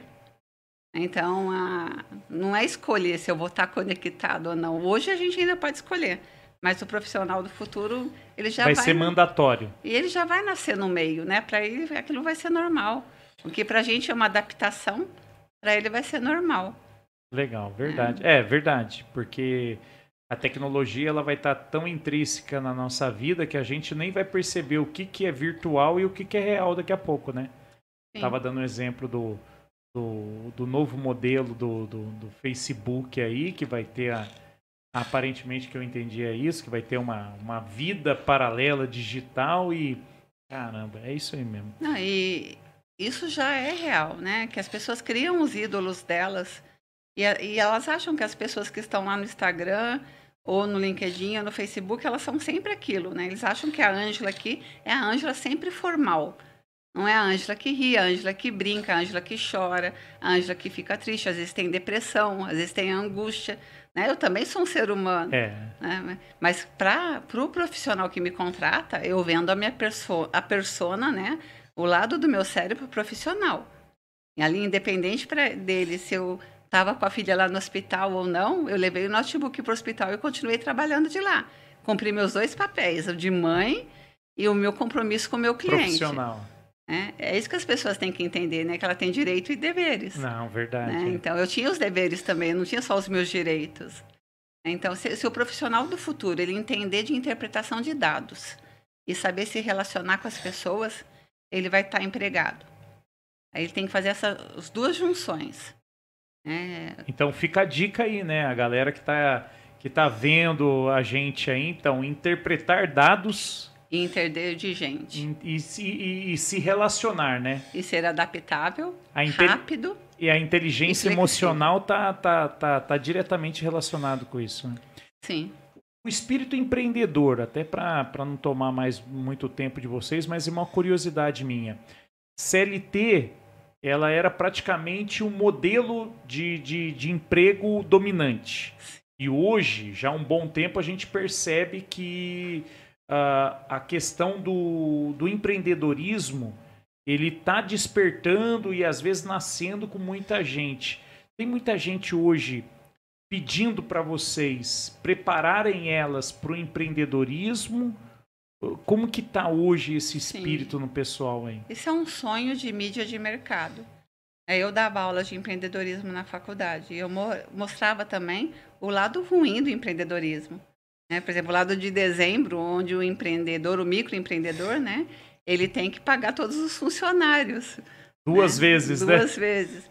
É, se, então, se ele, não se, ele não estiver bem planejado, tô com sede, ele não consegue. Então, tem que. Mas isso é, é cultural também. Hoje, a média do microempreendedor brasileiro de ganho por mês é R$ 2.500. Ah, quer dizer, um em cada 10 mil se torna dono da van, né? E ele mostra como é que ele percorreu esse percorreu caminho, né? Esse Uma coisa que ele falou muito interessante. Eu já tinha dinheiro para comprar a casa dos meus sonhos e morava numa casa de madeira. Mas se eu comprasse a casa dos meus sonhos, eu não teria mais uma loja van. Então eu não comprava a casa. Eu esperava, continuava morando naquela que eu tinha e investia no meu negócio.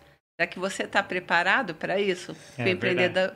E assim, a gente não fica conhecido da noite para o dia. Eu levei quatro anos trabalhando de madrugada em internet de escada para começarem a ouvir falar do meu nome. Para você se lançar no mercado e ser pelo menos vista, percebida, né? E olha, e nem eu sabia que eu era uma headhunter. Você nem sabia eu não que... sabia que o termo era esse, eu sabia que eu, o que eu fazia. Um dia eu ouvi né, um headhunter e o que ele fazia, eu falei, nossa, mas eu faço isso. Nossa, ó, acabei de encontrar minha profissão aqui. Né? E assinei headhunter, na minha humildade, eu não sabia o que era a importância de um headhunter naquela época. Naquela época ele era muito mais importante, eu fui uma das primeiras do Vale. Aí as pessoas começaram a me procurar como headhunter e eu falei, nossa, o que está acontecendo? Mas aí eu fiz igual você. Nossa, já que estão me reconhecendo assim, eu vou voltar a estudar. Eu vou me qualificar ainda mais para tal vou altura. Vou me preparar, né? Para tal altura dos meus clientes. É, isso aí. Né? Então, isso, isso é importante no profissional, né? Esse livro eu falo né, sobre como você fazer o passo a passo de um auto-coaching ou como você gerenciar o coaching dentro da empresa de uma maneira bem didática. Né? Eu não passei só uma ferramenta de coaching, eu preferi explicar como se faz. O próximo livro que eu estou lançando agora em dezembro, junto com mais nove excelentes mulheres, esse livro, é ele conta livro, ele é um, livro de empoderamento feminino. Legal. Ele chama Mulheres do Vale e conta histórias de mulheres que tiveram que estar à frente da sua época, né, e tudo que ela passou para chegar Quebrar no barreiras para chegar no sucesso de carreira. Que legal, então, que bacana. Então, quando você for. E esse livro tá para lançar quando? Em dezembro. Que legal. Agora, na primeira semana de dezembro, ele vai ser lançado. A editora já nos avisou. Que legal, que E, bacana. assim, é um livro que ele, além de lhe dar dicas, né, de que caminho seguir, é, ele é muito empoderador. Ele mostra né, que se nós conseguimos, né, numa época que em 1980, a mulher tinha que pedir autorização por escrito para o marido para ela poder trabalhar, teoricamente. Se ela recebesse uma herança, o marido tinha que assinar para ela. Né? Quer dizer, olha como nós mudamos em tão pouco tempo. É, a mulher verdade. não tinha autonomia. Né? E nós temos aí engenheiras né, que conseguiram se formar. Ah, na, nessa época, nós temos médicas, no, no livro nós temos psicólogas, tem gerentes de RH, tem advogadas. Tem várias profissões, sabe? É assim, bem diverso o, as profissões da, do, que estão no livro. E é, é, interessante de ser lido, né? Acho que tem só duas com, com menos de 40, e a maioria tudo é 40 a mais. Então pega bem essa transição. De gerações, né? Legal, bacana. E aí, quando a gente souber também, a gente compartilha nas redes aí para a galera poder ter acesso eu acho que é, que é isso daí, né? Ah. Oferecer condições das pessoas buscarem novos conhecimentos e dicas, né? Que nem você falou, né? Ângela, obrigado. Kelly, obrigado também pela, pela, pelo tempo aqui de vocês, né? Pelo bate-papo. Espero que tenha sido agradável aí. Eu espero que vocês tenham gostado aí. Para mim, particularmente, foi bastante bacana porque a gente escuta e vê um pouquinho do que, que é a atualidade, o que, que é o mercado, isso é legal. As pessoas que estão assistindo a gente também vai ter uma noção também. Então, assim, ó, galera, a cada dois anos é isso, você já passou desse período, tem que se reciclar, é, tem que estar tá envolvido com o autoconhecimento também, né, que é muito importante. E, ó, análise de dados e relacionamento interpessoal, hein? Fica a dica Tô certo ou não? Tá é isso. Então fica a dica para quem quer ficar empregado, para quem quer ficar aí é, produtivo, né? E não se sentir excluído, hein? Não é, não vamos, não vamos ficar para baixo nessa, nessa jornada, não. não. Uma, uma frase que eu falo é. sempre, Clodoaldo, é que desemprego é só uma fase. Enquanto eu tenho 20, mais de 23 anos de, é, de headhunter, eu nunca vi ninguém ficar desempregado para sempre. A não ser que faça uma escolha de não seguir na carreira.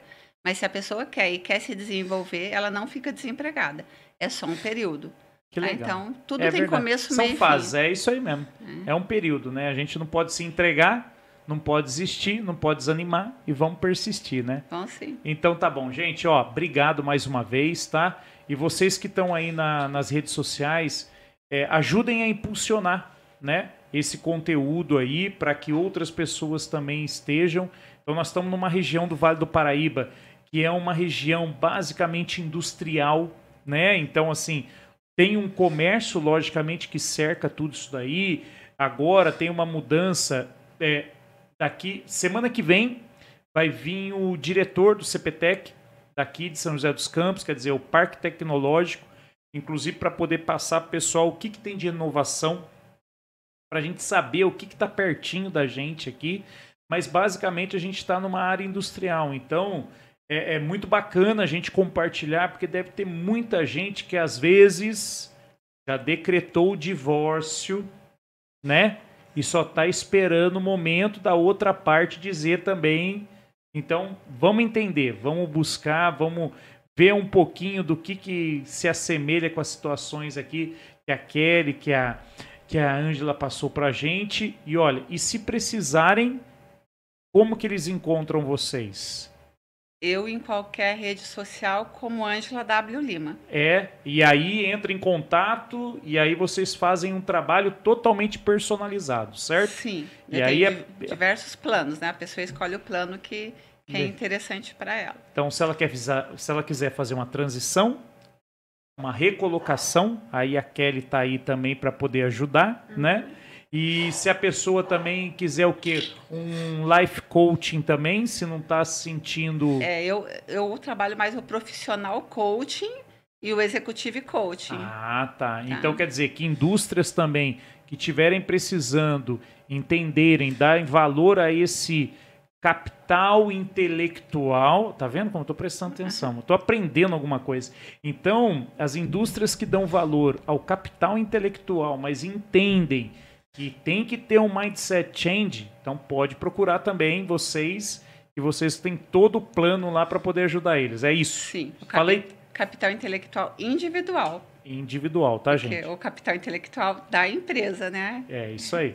Então tá bom. Ó, obrigado. Segue a gente Segue sim. Segue a gente, tá? E aí qualquer coisinha também, ó, impulsiona para as outras outra o pessoal também assistir a gente, tá joia? Obrigado, meninas. Valeu mesmo, ó. Valeu.